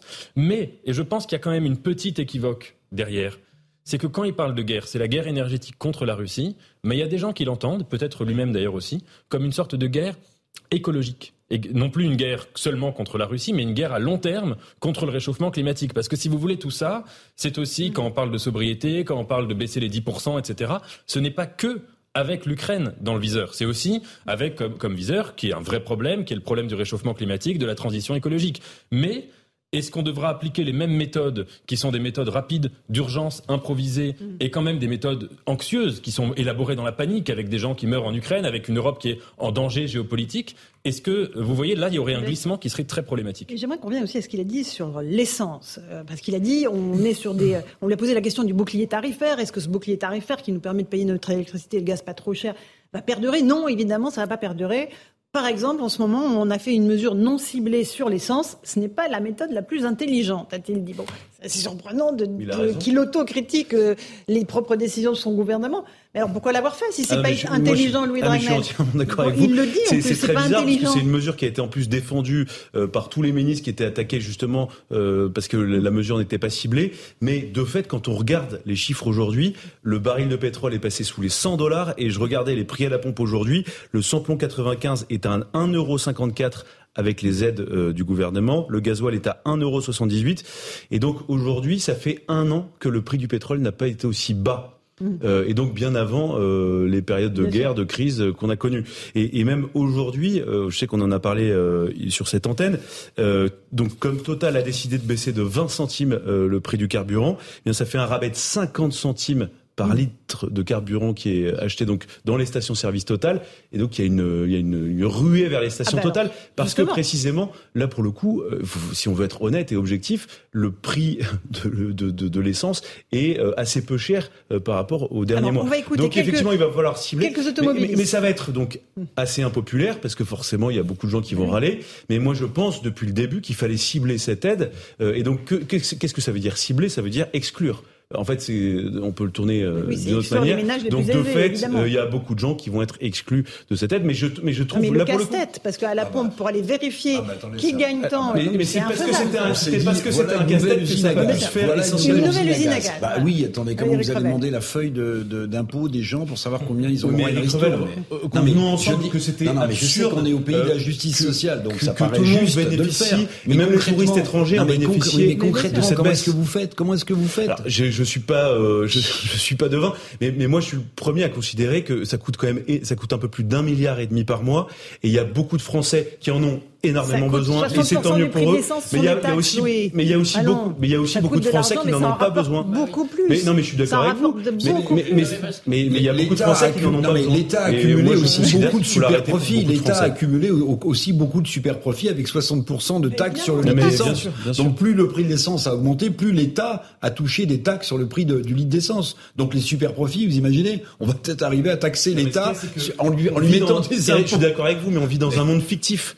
Euh, C'est-à-dire qu'on paye euh, les On choses qui... dans un monde très réel, Louis. Non mais je, je sais Mm. bien, mais pour- il y a beaucoup de gens aussi qui vivent dans un monde fictif où on, on se satisfait de se dire que l'inflation n'a pas atteint les 10%, mais en, ré- en réalité, sans le, le bouclier tarifaire du gouvernement, on atteint les 9 ou 10%.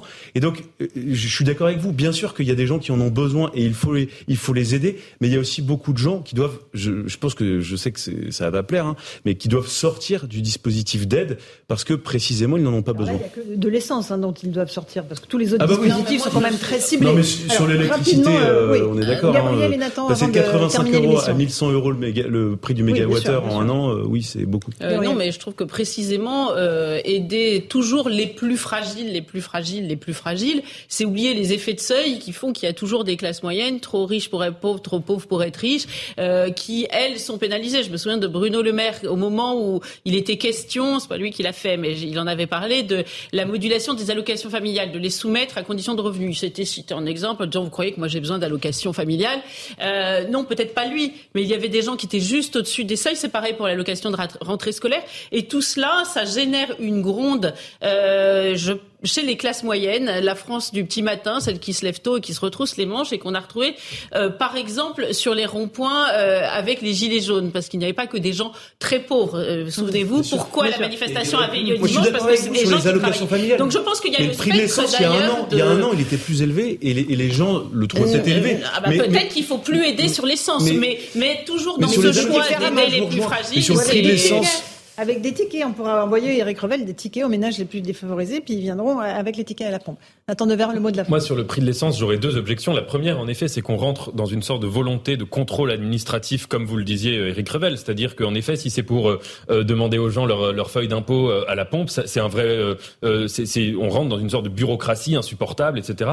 Et la deuxième, qui est à mon avis plus importante, c'est qu'on assiste aujourd'hui à une, précarisation et à une, à paupérisation générale. C'est-à-dire que les précarisés, euh, ce sont aussi les classes moyennes dont les revenus peuvent être importants, mais qui, euh, là, se retrouvent soit en situation, si vous voulez, d'inconnu, où ils se disent qu'ils peuvent tout à fait euh, déchoir socialement au cours de l'année, notamment pour ceux qui ont des, des petites et moyennes entreprises, soit en situation où déjà, ils sont en train de surnager. Je pense qu'il y a énormément de Français qui se sentent sur le fil, si vous voulez. Et donc, me semble-t-il, alors on pourrait exclure peut-être les très très très très riches des aides, des aides sur l'essence, mais ça concernerait peu de gens. Mais il me semble aujourd'hui que là, nous sommes confrontés à un risque de précarisation collective dont presque personne, à part les super profiteurs, euh, n'est vraiment exclu. parce que le, risque de déclassement, c'est pas objectif, hein, c'est pas un peu comme la météo ressentie. Il y a des gens qui se sentent déclassés simplement parce qu'ils, euh, par rapport à ce qu'ils, à leurs moyens d'avant ou par, par, rapport aux moyens de leurs parents, euh, ils, ils, ils, se sentent euh, perdants. Et, le, et ce, ce, cette rhétorique consistant à dire qu'il faut toujours aider les plus pauvres est, est profondément démoralisant et vécu comme une injustice pour des gens qui, de fait, même s'ils sont pas très pauvres, ils vont pas au resto du cœur, euh, nous sommes d'accord, ils se sentent déclassés et je, crois que c'est important de le prendre en compte plutôt que de faire toujours des mesures ciblées. Un dernier mot, Louis. Non, mais je, suis d'accord avec vous sur le fond, mais, mais après, le, problème, c'est qu'il faut bien aider euh, ceux qui vont euh, en priorité glisser dans la grande précarité, qui vont vraiment s'effondrer et décrocher complètement. Et ensuite, il y a quand même un vrai sujet sur les dépenses. C'est-à-dire qu'on est les premiers tous à dire que l'État, enfin Emmanuel Macron a déversé des milliards à la fois pendant la crise sanitaire, ensuite pour la relance et aujourd'hui maintenant en raison de la crise énergétique. Et il y a un moment donné, ça, ça ne passera plus. C'est-à-dire que l'argent n'aura plus de valeur en raison de l'inflation et des conséquences de cette injection massive permanente d'argent public. Alors, euh... c'est un autre sujet. Non, mais oui, mais c'est, c'est parce que c'est l'autre côté quand même de la politique. Et si on, veut avoir une vision, dans un instant, je pense équilibrée, il faut avoir les. On reviendra évidemment sur ce qu'a dit le président Emmanuel Macron, qui appelle les Français à être au rendez-vous de la sobriété pour éviter les rationnements, parce que rationnement, quand même, il en est question pour cet hiver. Allez, on fait un point dans un instant sur nos deux antennes CNews et Europe 1. À tout de suite dans Punchline.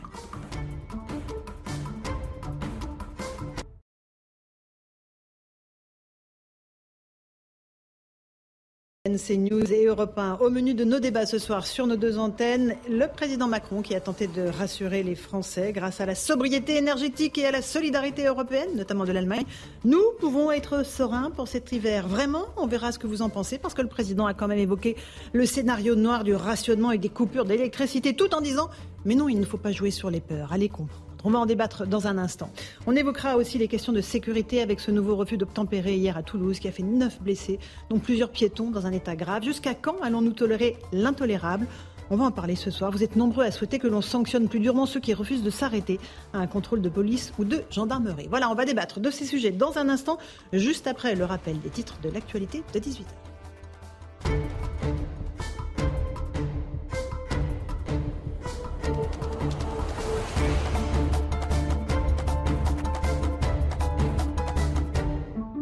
Il est pile 18h si vous nous rejoignez à l'instant sur Europe 1 et sur CNews. Emmanuel Macron s'est donc exprimé tout à l'heure à l'Elysée à l'issue de son entretien par visioconférence avec son homologue allemand Olaf Scholz. Les deux chefs d'État ont parlé de la crise énergétique. Euh, Emmanuel Macron a annoncé que la France se prépare à livrer davantage de gaz à l'Allemagne, ce qui pourra en échange nous apporter de l'électricité. Il a notamment décrit une situation inédite. On écoute le président. Cette situation macroéconomique qui existe à partir de la fin de l'année 2021, puis le déclenchement de la guerre, ont fait peser sur notre Europe une situation inédite où ce qui paraissait jusqu'alors euh, des évidences, c'est-à-dire que nous ne manquerions pas de ces ressources fossiles et que nous pourrions mener notre transition euh, climatique au rythme où nous l'avions décidé, a été remis en cause. Euh, nous avons aujourd'hui un objectif qui est d'abord de sécuriser la fourniture de gaz et le plus vite possible d'accélérer notre transition pour pouvoir nous en passer, et évidemment, dans ce contexte et dans cet entretemps, de maîtriser les prix et l'inflation qui en découle. Voilà, et concrètement, une trentaine de piscines publiques euh, ont fermé leurs portes euh, en France aujourd'hui en raison des prix de l'énergie. La facture de la société exploitante est passée de 15 à 100 millions d'euros. sur la totalité du chiffre d'affaires annuel de cette entreprise. Et donc, euh, les personnels seront placés en chômage partiel. Six ans après, le procès de l'attentat de Nice s'ouvre aujourd'hui à Paris, le 14 juillet 2016, au volant d'un camion. Mohamed Lawesh Boulel avait foncé sur la foule rassemblée sur la promenade des Anglais. 86 personnes décédées, plus de 400 blessés. Huit, euh, huit personnes, sept hommes et une femme, sont jugés. Écoutez un avocat des victimes du terrorisme.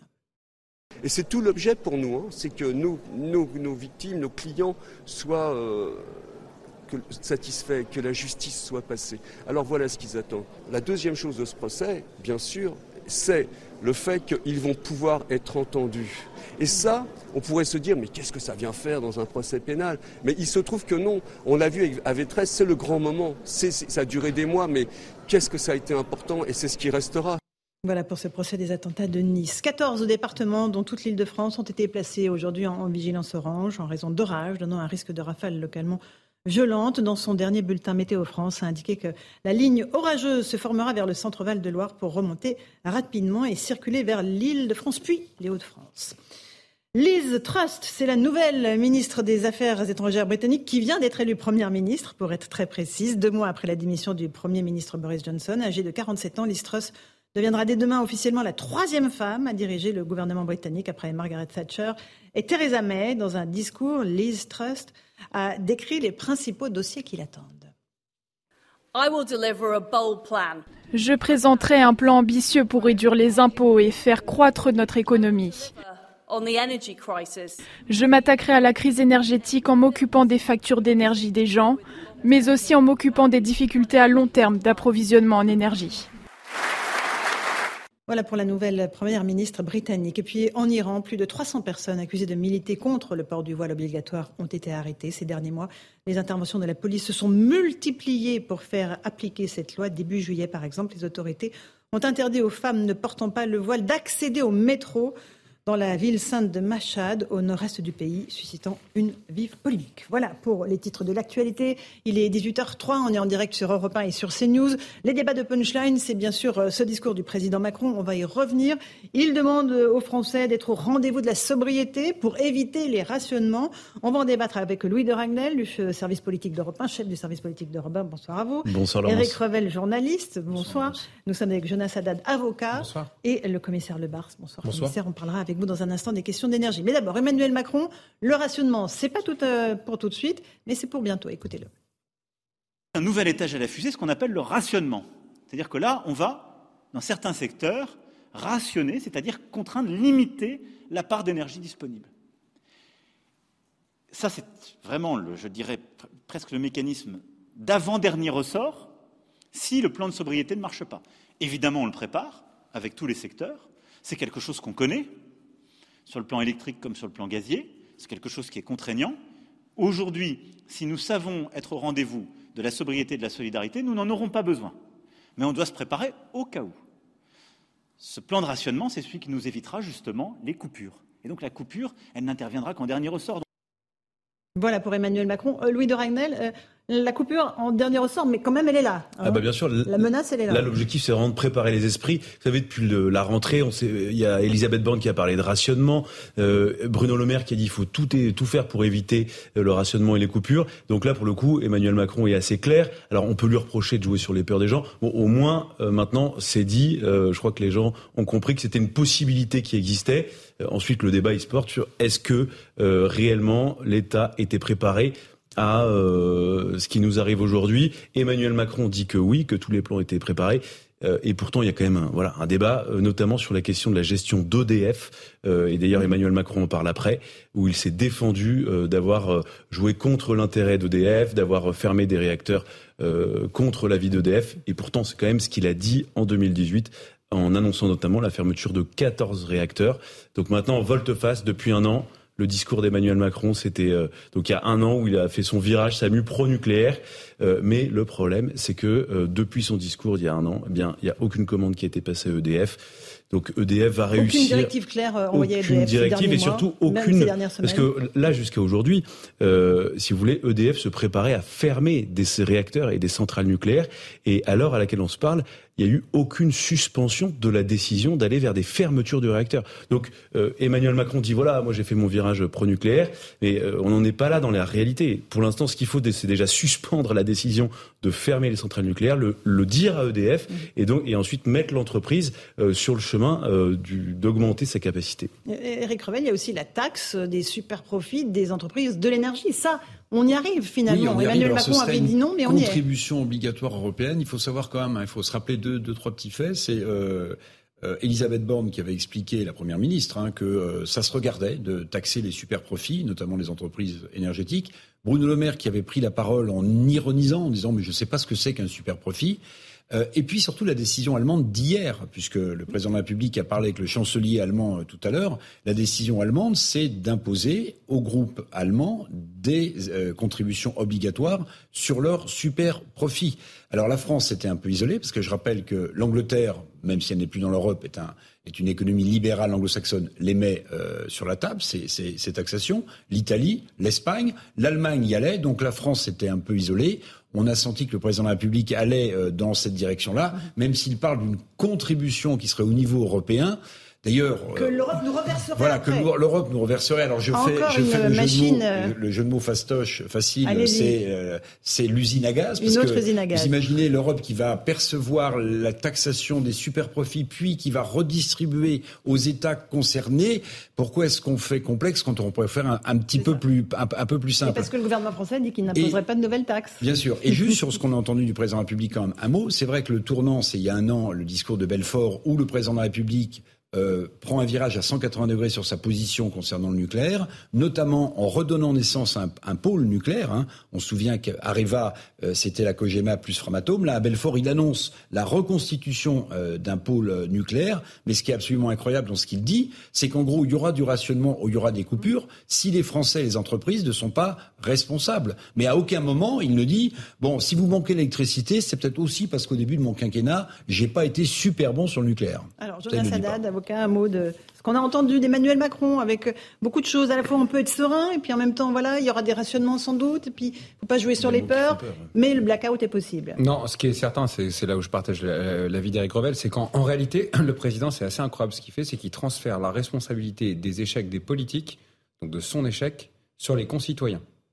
Alors que normalement, le Conseil de défense, ça devrait être un conseil de discipline, dans lequel on explique que, bah oui, on est désolé, euh, on a été mauvais, on n'a pas réussi à structurer une filière nucléaire qui nous permet d'être indépendants et de passer les crises. Et non, au contraire, c'est un conseil dans lequel on, va plutôt accuser les populations. Deuxièmement, et moi je le dis vraiment, et de plus en plus je le vois dans tous les domaines de, la politique avec ce gouvernement, c'est vraiment, vous vous souvenez, euh, cette chanteuse qui s'appelait Alizée qui chantait C'est pas ma faute. C'est-à-dire que c'est jamais de la faute du gouvernement. Quand il y a des supporters euh, qui agressent au Stade de France, c'est des supporters anglais. Quand il y a des problèmes de recrutement dans l'éducation nationale, c'est pas de leur faute. Là, c'est de la faute de l'Ukraine. Et cette déresponsabilisation globale sur l'ensemble des politiques publiques, je pense qu'elle commence à être perçue par les mêmes qui, pendant un moment, pouvaient dire bah, finalement Emmanuel Macron gère plutôt bien le pays, etc.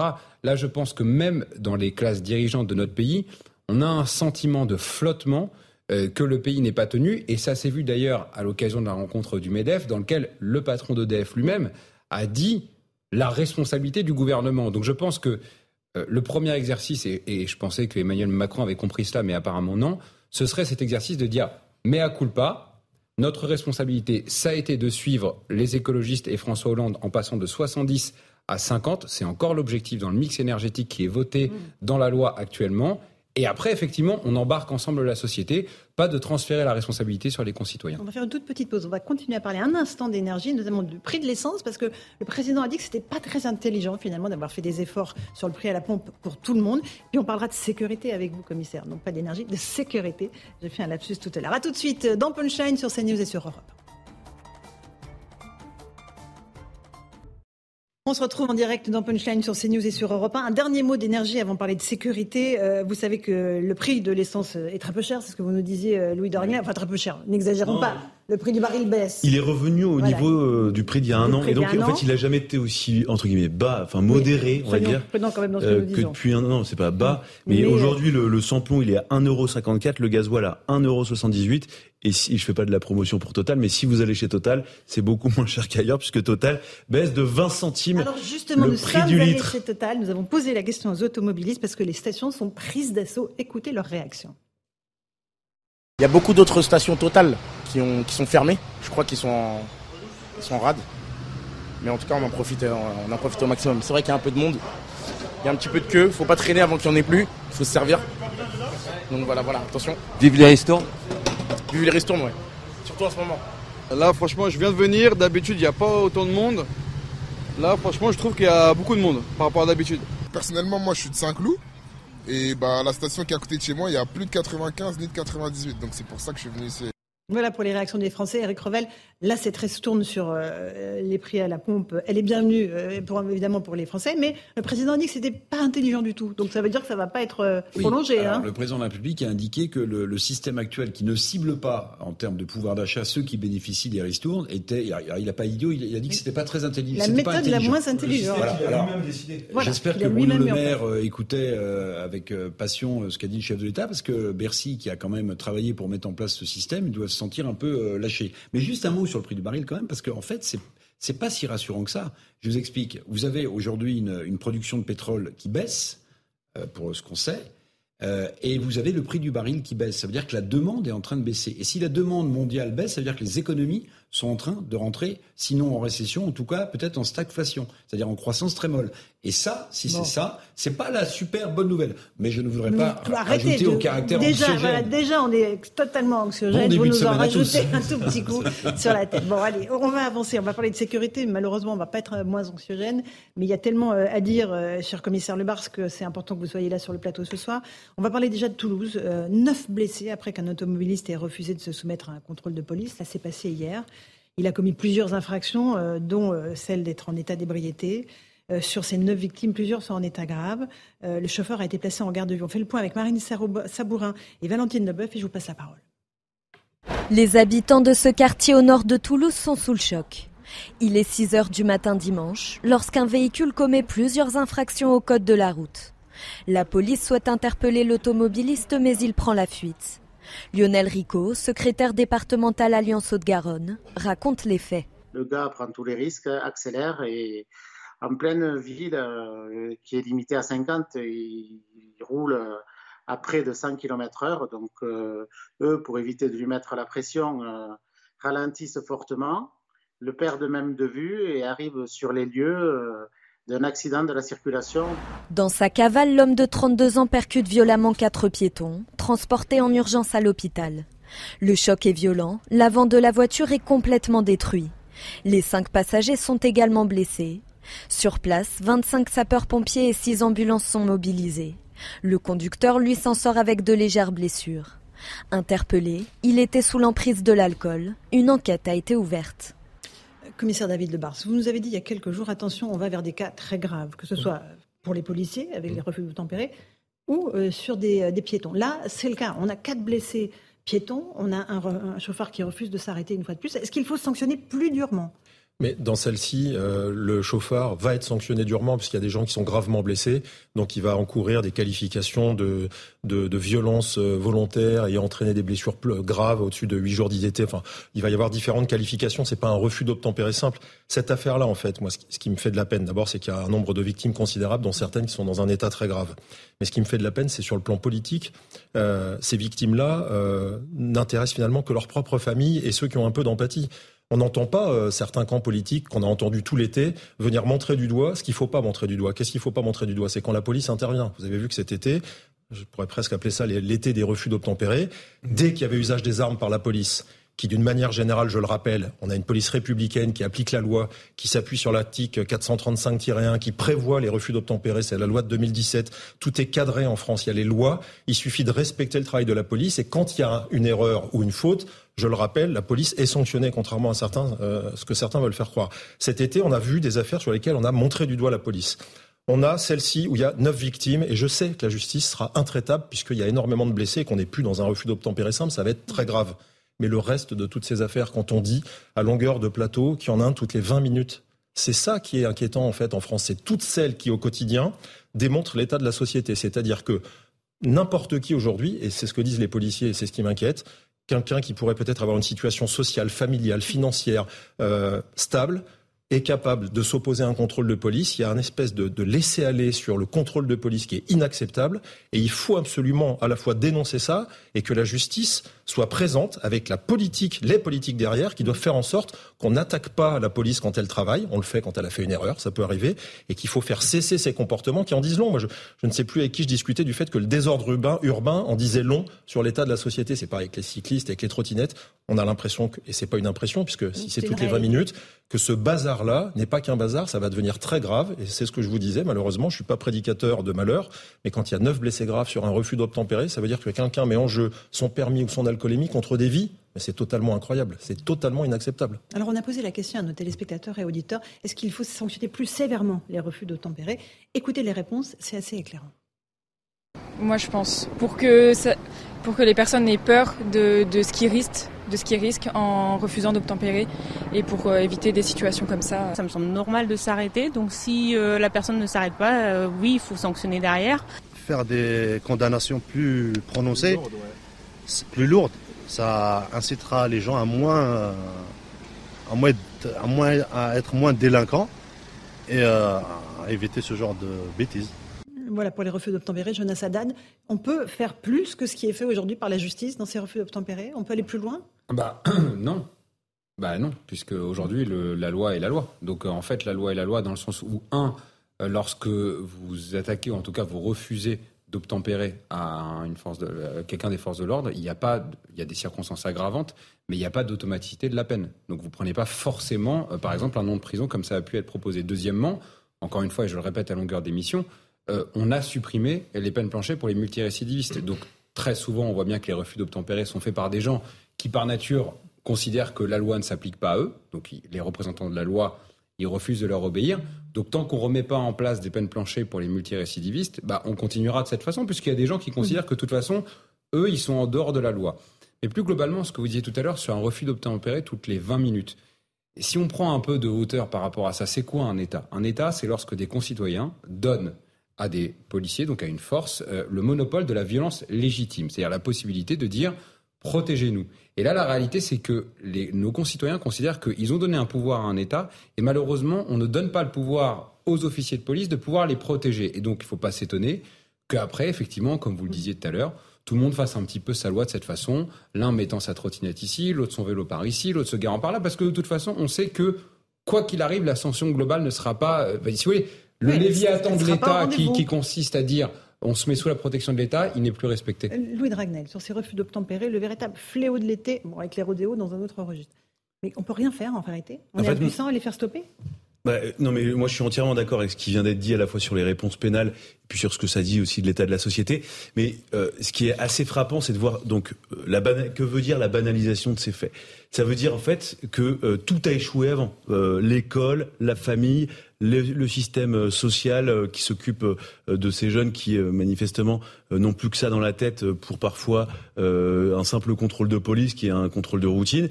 Et, donc ça veut dire que tout a débloqué en fait avant. Et je suis le premier à être très favorable au durcissement des sanctions, à ce qu'il euh, y ait une incarcération à chaque fois systématique, l'effectivité de la peine et tout ça.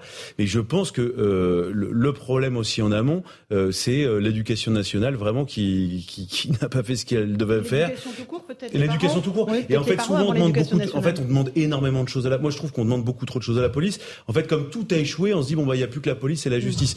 Mais il y a aussi un, et je dis pas ça pour dire qu'il faut faire de la prévention. Le problème, c'est qu'on a inculqué aussi n'importe quoi euh, oui. dans la tête des enfants, dans le discours politique. Il n'y a pas que des jeunes qui font des refus d'obtempérer. Hein. Il y a beaucoup bien, aussi. Bien sûr, non, non, mais il y a tous les âges. Mais, mais en fait, à force d'être dans une inversion des valeurs permanentes, à force de laisser euh, dire dans le débat public n'importe quoi, eh bien, on finit par justifier le fait qu'un jeune, eh bien, s'il veut, en fait, il y a un contrôle de police, il peut ne pas s'arrêter, il peut même ouvrir le feu, il peut même écraser un policier. Et simplement, j'avais, j'avais juste retrouvé le chiffre aussi, parce qu'il y a toujours la polémique est-ce que les, les policiers euh, tirent trop? Sur l'an dernier, 2021, sur 26 000 refus d'obtempérer, il y a eu seuls 157 tirs par arme à feu sur des véhicules en mouvement. Autant dire que c'est quand même ridicule. Donc la polémique selon laquelle euh, euh, les, les, policiers euh, tireraient comme ça par plaisir ou tireraient euh, à outrance est complètement infondé. Commissaire Le Bars. mais ça va plus loin que ça. Je, je, je, c'est bien de rappeler ces chiffres. Vous avez eu raison. J'aurais dû le faire aussi. Ce qui est plus grave, c'est que parfois, on est montré du doigt comme étant des assassins. Moi, je lis des choses dans la bouche de certains élus de rang euh, pas toujours les cibler, mais enfin c'est toujours les mêmes, c'est LFI en général, qui traitent la police d'assassin, c'est-à-dire qu'aujourd'hui, il y a certaines personnes dans la vie politique, et c'est très grave, avant de voir si la justice fait ou pas son travail, en général, elle le fait. Ce qui est très grave, c'est de faire croire aux gens que la police se permet d'avoir un permis d'assassiner parce que, euh, en tirant sur un conducteur ou un passager, elle a appliqué ce que la justice ne fait pas. Mais c'est, enfin, ce discours-là est extrêmement dangereux parce que il passe dans certains, euh, dans certains euh, quartiers. il y a des jeunes qui écoutent euh, certaines choses, qui sont capables d'ailleurs de, de, suivre différents réseaux sociaux. Ce, ce, message nauséabond qui est relayé dans certaines, par certaines assos dans certains endroits fait que la police n'est plus respectée. Alors, moi, je suis d'accord, il y a un problème d'éducation, mais celui-là, c'est un problème sur une, deux générations. Il reste la police. On a une police républicaine. On ferait encore en sorte dans ce pays de laisser la police essayer de résoudre les maux de la société, comme vous l'avez dit, pour protéger le plus grand nombre. Mais même pas. C'est-à-dire qu'on a une classe politique irresponsable qui devrait ouvrir les yeux sur le problème d'éducation.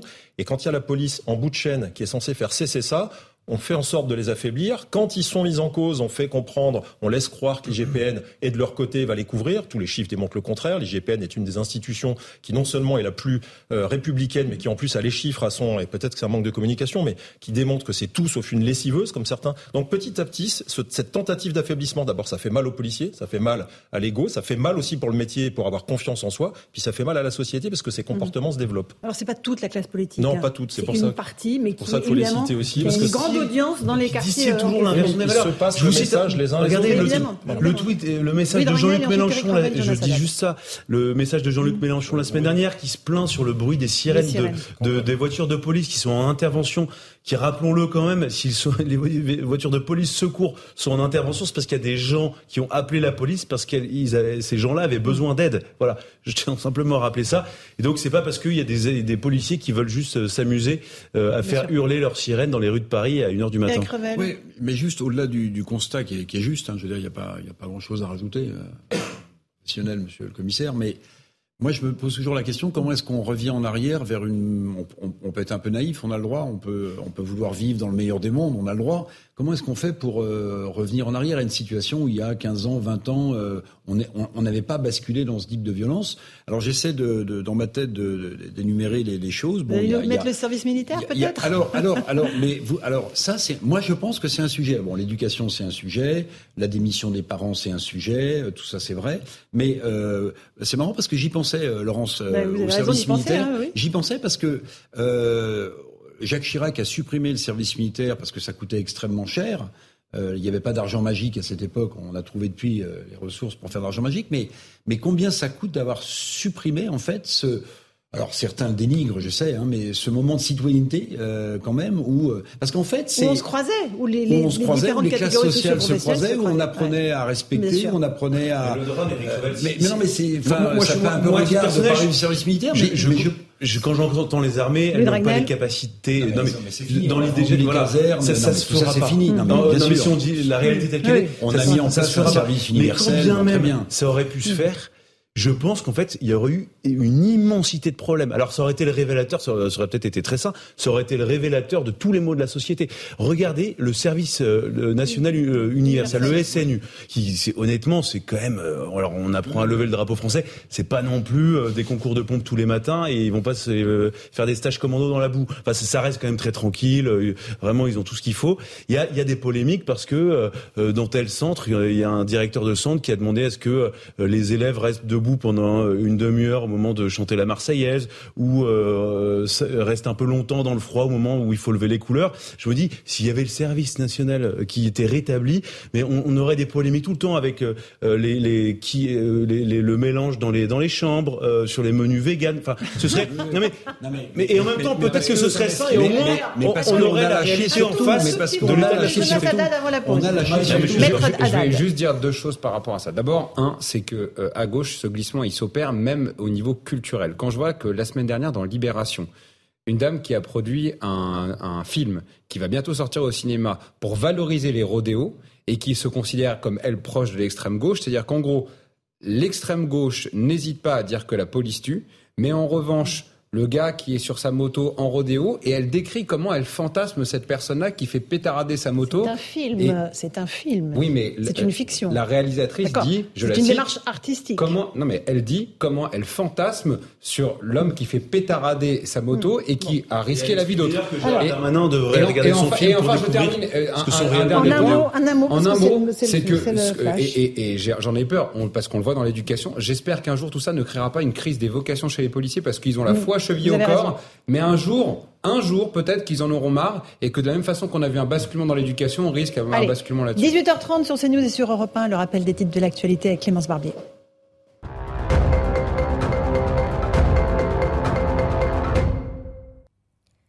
Emmanuel Macron s'est entretenu par téléphone aujourd'hui avec le président ukrainien Volodymyr Zelensky.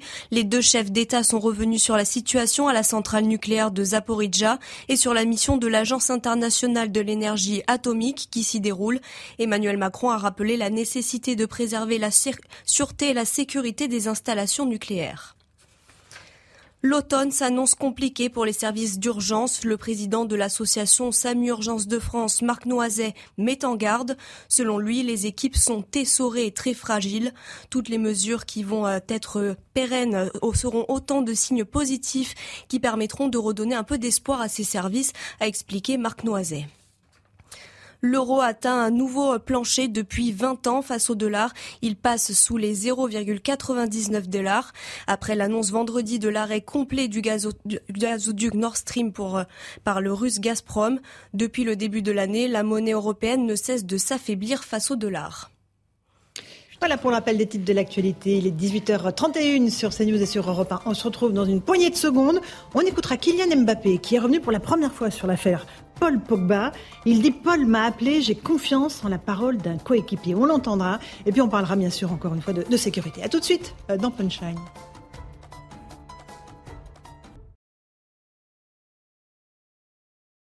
Sur Europe 1, dans l'affaire Paul Pogba, euh, on va écouter Kylian Mbappé pour la première fois.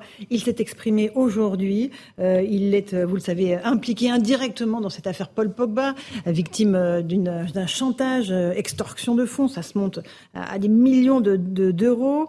Ces maîtres chanteurs, ceux de Paul Pogba, affirment qu'il aurait payé un marabout pour jeter un sort à Mbappé. Écoutez la réaction de son coéquipier en équipe de France, Kylian Mbappé.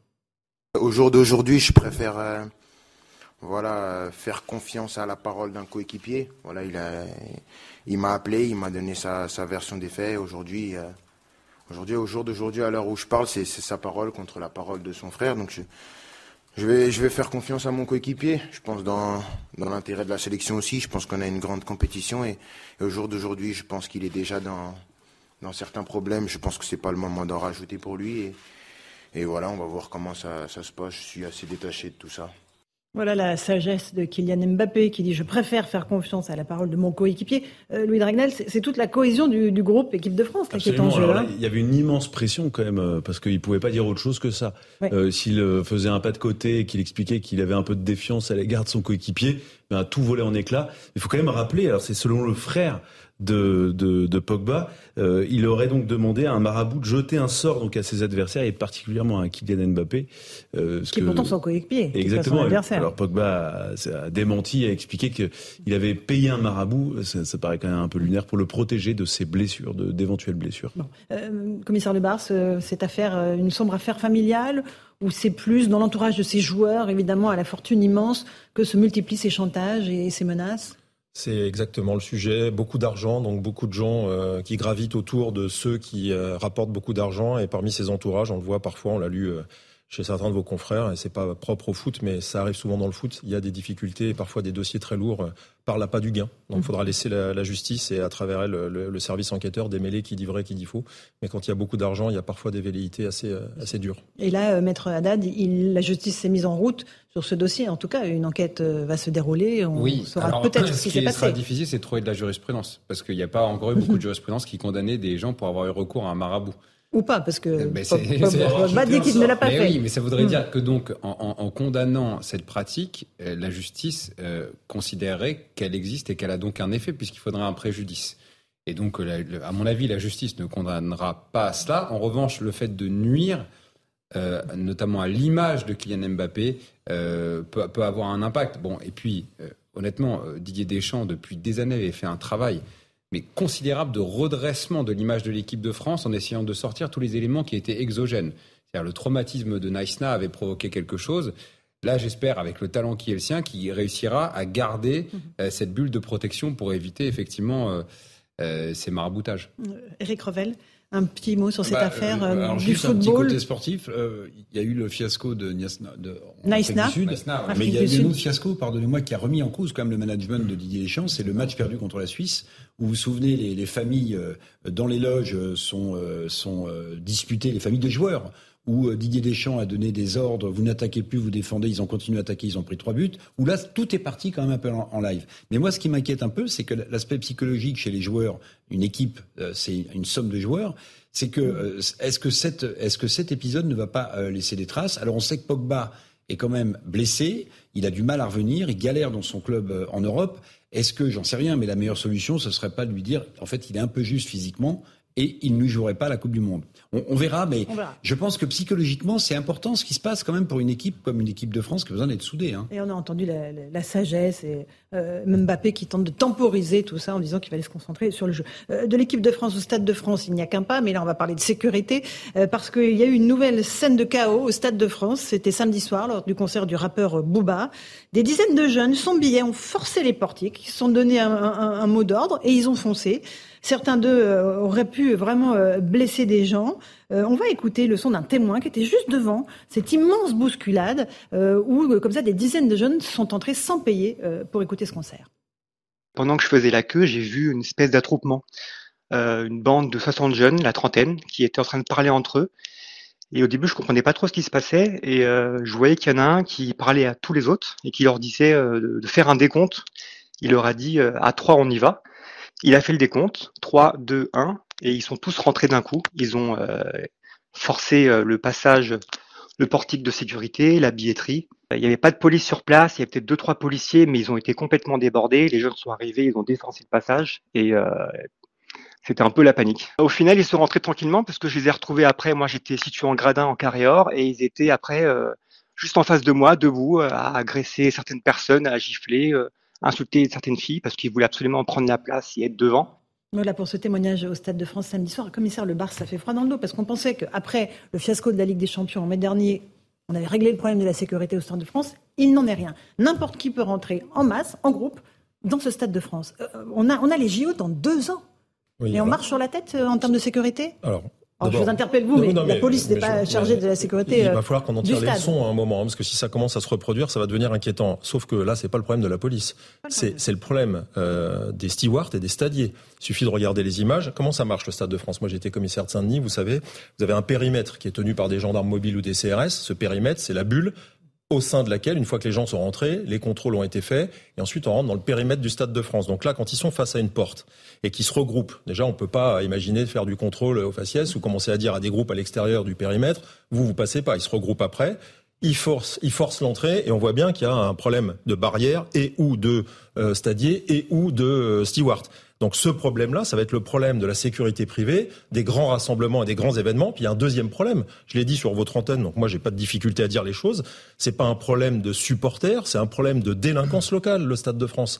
J'ai été le patron de Saint-Denis pendant trois ans et demi. Quand on met les moyens sur un service d'ordre, euh, j'ai fait l'Euro 2016, sept matchs, et que vous dimensionnez un service, ça coûte hein, de l'effectif vous faites en sorte de lutter contre la criminalité, d'avoir des équipes mobiles. Donc là, je ne veux pas préjuger de si ça a été fait ou pas. On peut parfois être pris de court, mais c'est vrai que deux fois de suite, ça fait un petit peu désordre. Mais c'est bien un problème de stadier et de stade de France et non pas de police. En revanche, à l'extérieur, ce problème de criminalité, il faut pas le nier, il faut pas mhm. euh, fermer les yeux dessus. On sait que c'est difficile, c'est un secteur qui est assez difficile. Si ce type d'événement se reproduit, ça va donner des idées à d'autres et en fait, on va avoir un effet accélérateur et on va être mis de plus en plus en difficulté. C'est déjà fait. Il faut Alors, une question à vous poser dans ce que nous avons dit qui est très clair, où j'ai pas bien compris. Vous dites, il y a d'abord euh, un filtre euh, qui, qui, filtre et qui permet de rentrer dans la bulle. Donc qui permet. Mais ça veut dire que ces gens qui, euh, qui forcent n'ont pas de billets. Mais comment est-ce qu'ils ont passé mais les policiers ne vérifient pas les billets. Non, c'est pas les policiers. Non, mais d'accord, ça veut dire qu'en fait, ça sert pas à grand chose. Ça sert à quoi d'avoir un filtre puisque les gens. C'est euh, ceux qui respectent la loi. Bah, euh, ouais, enfin, oui, mais alors justement, euh, ceux qui ne respectent pas la loi. oui, enfin, on va pas accuser les supporters anglais non, là. Mais là, Louis, il y a, des, il y a des vidéos, elles n'ont pas disparu. Donc là, on voit que c'est pas, il n'y avait pas de supporters anglais. Pour, enfin, je pense pas pour le pour le concert de Booba, non. Alors, Si, je peux me permettre deux choses, en fait, Oui, oui. on, voit- on voit bien qu'on on nomme mal les choses. Vous l'avez très bien dit. On dit des jeunes. Non, d'abord, un, ce sont des délinquants. Deux, on dit qu'il y a eu une défaillance de la sécurité. Oui, il y a peut-être une défaillance de la sécurité, mais il y a surtout beaucoup, comme vous l'avez dit, de délinquance. Euh, Dans les autres pays du monde, on voit pas qu'un concert ou un match de foot provoque euh, des, des, Enfin, des- il y a eu en Grande-Bretagne des hooligans pendant, il y a, il y a 20 oui, ans. Quoi. mais vous remarquerez Non, que mais- les hooligans ne forçaient jamais pour obtenir un billet. Ils considéraient pas qu'on pouvait rentrer gratuitement dans un stade. Ils se battaient entre eux au nom d'un drapeau, au nom de quelque chose. Là, il y a une forme d'impunité, de se dire je veux, je prends, comme les témoignages qu'il y a en Seine-Saint-Denis, dans lequel il y a parfois il y a des, il y a des, des gars qui rentrent et qui vont dans des boulangeries et qui raflent tout ce qui se passe dans la boulangerie. Il y a une forme, si vous voulez, de de toute façon, on a le droit, comme ce que racontait euh, l'auditeur qui a parlé, qui a dit, ils ont giflé des gens pour se mettre à la place devant. Et donc, en fait, ça, vous pouvez mettre toute la police que vous voulez, toute la sécurité que vous voulez, ce comportement inhérent à des jeunes qui se croient tout permis. Et ça, bien évidemment, il y a un travail éducatif à faire et il y a un travail de sanction. Et là où j'ai peur, effectivement, c'est que la mé- le mécanisme soit déjà enclenché avec les réseaux sociaux.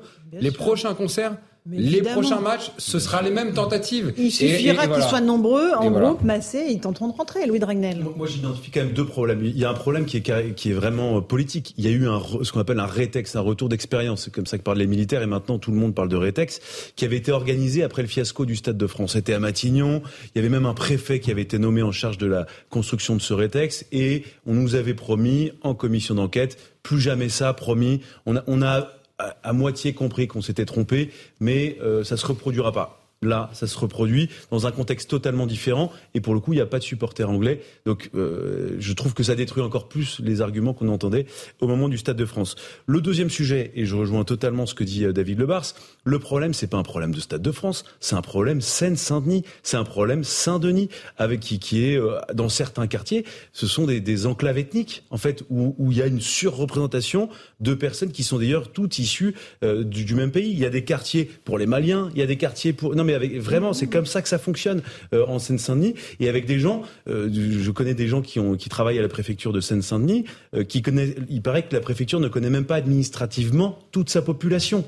Euh, donc ça veut dire que c'est une situation qui est complètement euh, hors de contrôle. Et donc le problème, c'est réellement un sujet local, d'environnement local. Et je, je j'abonde Mais complètement alors, ce que vous euh, David disiez. Lemars, le village des Jeux Olympiques se trouvera à la plaine Saint-Denis. Donc en- vraiment là, dans cet endroit-là, il y a un problème Seine-Saint-Denis Non mais il y a une difficulté Comment on va Seine-Saint-Denis. faire dans deux ans Euh, on, on va pas l'inventer. Moi-même, j'y suis passé. Euh, si je vous disais que j'ai réglé le problème, je serais prétentieux. Je suis arrivé, il y avait des problèmes. J'en suis parti, il y en a encore. C'est un secteur très difficile sur la sécurité. C'est très difficile pour plein de raisons historiques. Il y a beaucoup de délinquants. Je crois que c'était même classé à un moment. Le district Saint-Denis était le district le plus criminogène de France. Donc voilà, il s'agit pas de, de le nier. Après, il s'agit de dire les choses. Moi, pour le Stade de France, vous savez, je l'ai dit, il y a eu deux types de délinquance. Il y a eu celle de, de migrants sans papier qui s'en sont pris aux supporters et qui les ont dépouillés. Et il y a eu celle alors on dit les jeunes, moi j'aime pas ce mot-là parce qu'il faut dire les choses, des voyous, des quartiers d'à côté, qui eux avaient qu'une envie, c'était de rentrer dans stade pour voir euh, certaines de leurs idoles. Et effectivement, on rentre, c'est comme ça, on connaît les stadions, on les connaît pas, on force et on s'assoit et on va voir le match de foot. Ça, il faut le faire cesser tout de suite parce qu'effectivement, moi ce que je crains, c'est que derrière, il y a de la vantardise sur les réseaux sociaux et ça risque de faire un effet boule de neige. Après, il n'y a pas 36 solutions. Le problème Seine-Saint-Denis, la difficulté nécessite des effectifs. Ces effectifs, j'en suis certain, ils seront prêts pour les Jeux Olympiques. Puis permettez-moi de dire que les Jeux Olympiques, ça attire pas le même type de public que certains concerts ou certains matchs de foot. Alors il faut pas sous-estimer la jauge. Oui, mais c'est au même endroit. Oui, c'est au même Écoutez, endroit, mais vous savez, pas- c'est- c'est alors c'est parfaitement ciblé. Le concert de Booba, ça amène certains su- euh, de spectateurs, pardon, qui ne sont pas ceux qui vont aller voir euh, Mylène Farmer ou je ne sais pas qui d'autre. Vous voyez Euh, Non, mais c'est la réalité. Si on parle de réalité locale, un match de rugby n'attire pas les mêmes supporters qu'un match de foot. Il faut le dire autrement. Un match de foot, le public a un, un panel plus large qu'un supporter de rugby qui est un peu plus sur un certain format stéréotype. Je ne connais aucun match de rugby qui a dégénéré. Donc il faut pas jouer à se faire peur sur la Coupe du Monde de rugby. Il faut pas Non, nier le phénomène Jeux oui, Olympiques. oui, vous avez Et puis raison moi, je suis beaucoup plus inquiet pour la cérémonie d'ouverture que pour le Stade de France. Parce que je vais vous dire, au JO, on va avoir le monde entier qui va nous regarder. Ça va être tellement blindé de policiers que je vous fais le pari. Et je serai sur votre plateau qu'il se passera rien sur le Stade de France. Vous verrez. En revanche, effectivement, la criminalité, la délinquance locale autour des installations, là, attention, parce que c'est beaucoup plus large. Il faudra tenir, il faudra tenir même La dernière fois, c'était comme la Ligue des Champions. C'était un peu regardé aussi. Oui, bien sûr, c'est du foot. voyez, mais un- oui, j'ai oui, parlé mais- d'un public particulier et j'ai pas nié le fait que certaines des actes de délinquance sont liés à ce public particulier. Non, mais ce qui est surtout, rentre, quoi non, qu'il mais ce qui arrive. est- ce qui est surtout particulier, c'est que l'exposition et la, la, la médiatisation ne fait pas réagir le gouvernement. Euh, vous parliez tout à l'heure des JO qui vont être médiatisés. La Ligue des Champions, c'est regardé, mais vraiment, euh, surtout la finale, c'est encore plus regardé qu'un certain nombre d'épreuves aux JO. Et donc, tant que le gouvernement, et d'ailleurs Emmanuel Macron, la dernière fois qu'on l'a interrogé sur le Stade de France, il avait dit no comment. Là encore, il n'y a pas de parole politique. Et tant que ça restera un impensé du macronisme, on n'en sortira pas. Non, ce qui est inquiétant, rediff- pour revenir ce qui est inquiétant, parce que commissaire, Alors, pardon, ce qui est inquiétant, c'est ce que vous venez de dire. pardon. ce que vous venez de dire, c'est, enfin, à mon avis, c'est très inquiétant. C'est-à-dire qu'il va y avoir des, des millions de touristes étrangers qui vont venir, et eux risquent dans des zones qui ne seront pas contrôlables quand elles vont se déplacer, quand ces touristes vont se déplacer dans le métro ou ailleurs, d'être victimes de peut-être d'agression ou de et, et ça c'est beaucoup plus inquiétant et pour l'image du pays ça, ça sera ça sera le même désastre hein. Alors pour être optimiste, parce qu'il faut répondre à ça, moi j'ai été euh, engagé sur les sept matchs de l'Euro 2016, c'est pas si vieux, avec un dispositif dimensionné correctement. On a parfaitement sécurisé euh, la zone. Euh, J'en veux pour preuve qu'on sortait d'un match à Marseille où, souvenez-vous, deux équipes s'étaient affrontées, enfin leurs supporters avaient ravagé, le, euh, avaient ravagé le centre-ville. On avait des risques de hooligans, des risques de délinquance. Et sur la Seine-Saint-Denis, le dispositif était parfaitement dimensionné. Donc il y a des choses qui s'anticipent. Il y a parfois le fait euh, imprévisible, mais il faut éviter au maximum le fait imprévisible. Je pense pas qu'on sera pas prêt au JO. En revanche, moi, ce qui m'inquiète plus, c'est effectivement à la fois l'étendue des installations, mais elles vont être sécurisées, et puis après le flot de touristes dont il va falloir assurer la sécurité. Je vous rejoins. Si c'est pour avoir des touristes qui sont dépouillés dans le RER, l'image sera déplorable. Euh, ce qui est quand même compliqué, si on se projette un peu sur l'organisation des Jeux Olympiques, euh, moi je constate quand même qu'à ce stade, il n'y a aucune société euh, privée de sécurité qui accepte de travailler, de, récupérer même le contrat des Jeux Olympiques pour une, pour une raison toute simple. C'est une question d'image. C'est-à-dire que si demain il y a un problème avec, euh, je, vais citer une société, je, je c'est pas du tout, je pensais pas à elle, mais Securitas, qui est une société assez connue en France. Pourquoi cette entreprise ne souhaite pas venir? Parce que s'il y a un problème et que donc Securitas est mis en cause, eux ils n'ont aucune, enfin la vie est belle aujourd'hui. Hein, le contrat, le marché de la sécurité privée fonctionne très bien.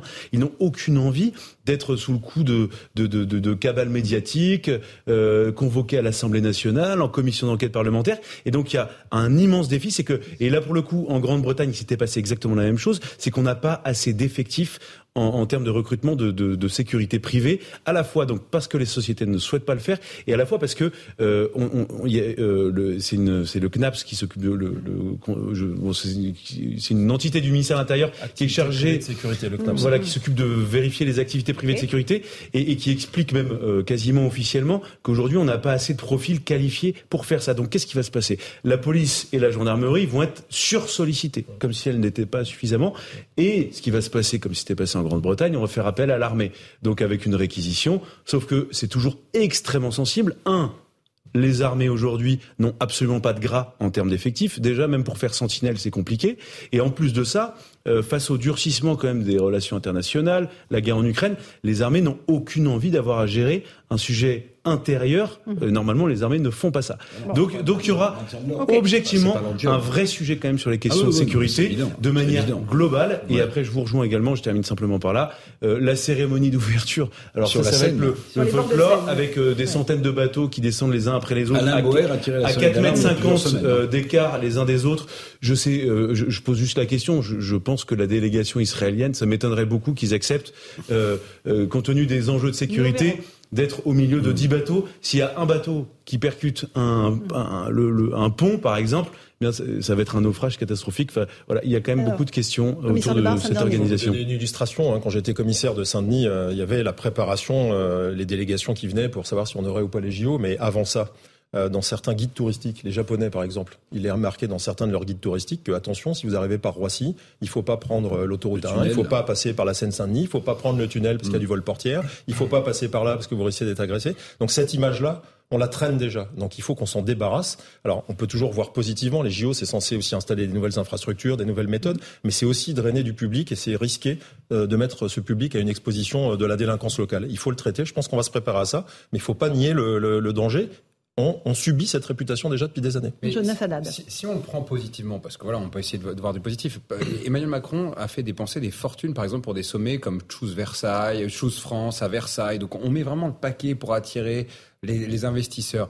On a mis le paquet aussi pour avoir ce match à l'époque de la Ligue des Champions en, en tant que tel. Mais tant qu'on comprendra pas que euh, si on ne règle pas nos problèmes internes, on peut mettre tout le paquet d'argent qu'on veut sur l'attractivité, euh, ça ne le réglera pas. Donc je pense qu'il faut aussi faire comprendre au pouvoir public que euh, plutôt que de se concentrer sur le fait de mettre des paillettes euh, pour pouvoir faire en sorte d'attirer des investisseurs, il faudrait sécuriser au moins la base pour qu'on ne se dise pas qu'on est, on est, on est des investisseurs étrangers, parce qu'apparemment, on, on bat des records comme c'est en même temps, ah, si crois les, les non, chiffres de, de attention, Bercy. Hein. on bat des records Bah. sur l'attractivité des investissements Bah oui, étrangers oui. dans certains domaines, Oui. mais à côté de ça, on a un déficit commercial record aussi. Ah mais ça c'est autre chose. ouais. Ah bah oui. Euh, Commissaire Lebars, les policiers sont dans quel état d'esprit en ce moment? Bah, ce que vient de dire Louis, Louis Dragnel, euh, c'est ce qu'ont vécu les Anglais. Alors pour ce qui est du, des JO en 2012, euh, comment ça s'est fini? Bah, Les Anglais ont mis des policiers anglais pour faire des tâches d'agents de la sécurité privée. Il ne s'agit pas de dire que c'est des tâches ingrates, mais si on met des policiers ou des gendarmes pour faire ça, eh c'est effectivement une mise en tension monumentale des deux institutions euh, régaliennes que sont la police et la gendarmerie. Il ne faut pas qu'on en arrive là, mais c'est le risque. Premier point. Deuxième point,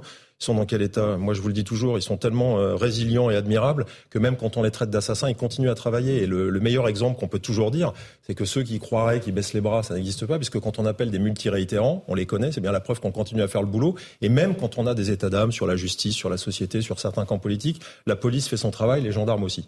Donc, euh, ne tirons pas sur la corde, parce qu'effectivement, le pire des risques, c'est de se retrouver à faire des tâches indues. Moi, je vais vous dire, j'ai vu parfois des tâches indues euh, qu'on nous a fait faire pour que justement la délégation Jeux Olympiques euh, voit un paysage apaisé. Il ne s'agit pas de faire croire qu'on a mis deux plantes vertes repeint un C'est mur ça, et on a ça ripolliné et tout va bien. Oui, euh, ça, ça a existé par le passé. Il est hors de question de faire faire ça à nos policiers qui aujourd'hui ont tellement de contraintes sur les épaules pour une société qui finalement n'éduque plus, c'est ce qu'on vient de dire pendant une heure, Mhm. mais si en plus on leur fait faire des tâches qui sont pas celles du policier, on risque effectivement d'avoir une perte de vocation, il faut pas en arriver là parce qu'on a besoin d'eux. On a besoin de policiers. Merci beaucoup, euh, commissaire Lebars. Louis de Ragnel d'Europe 1, Merci, Laurence. Jonas Haddad, avocat.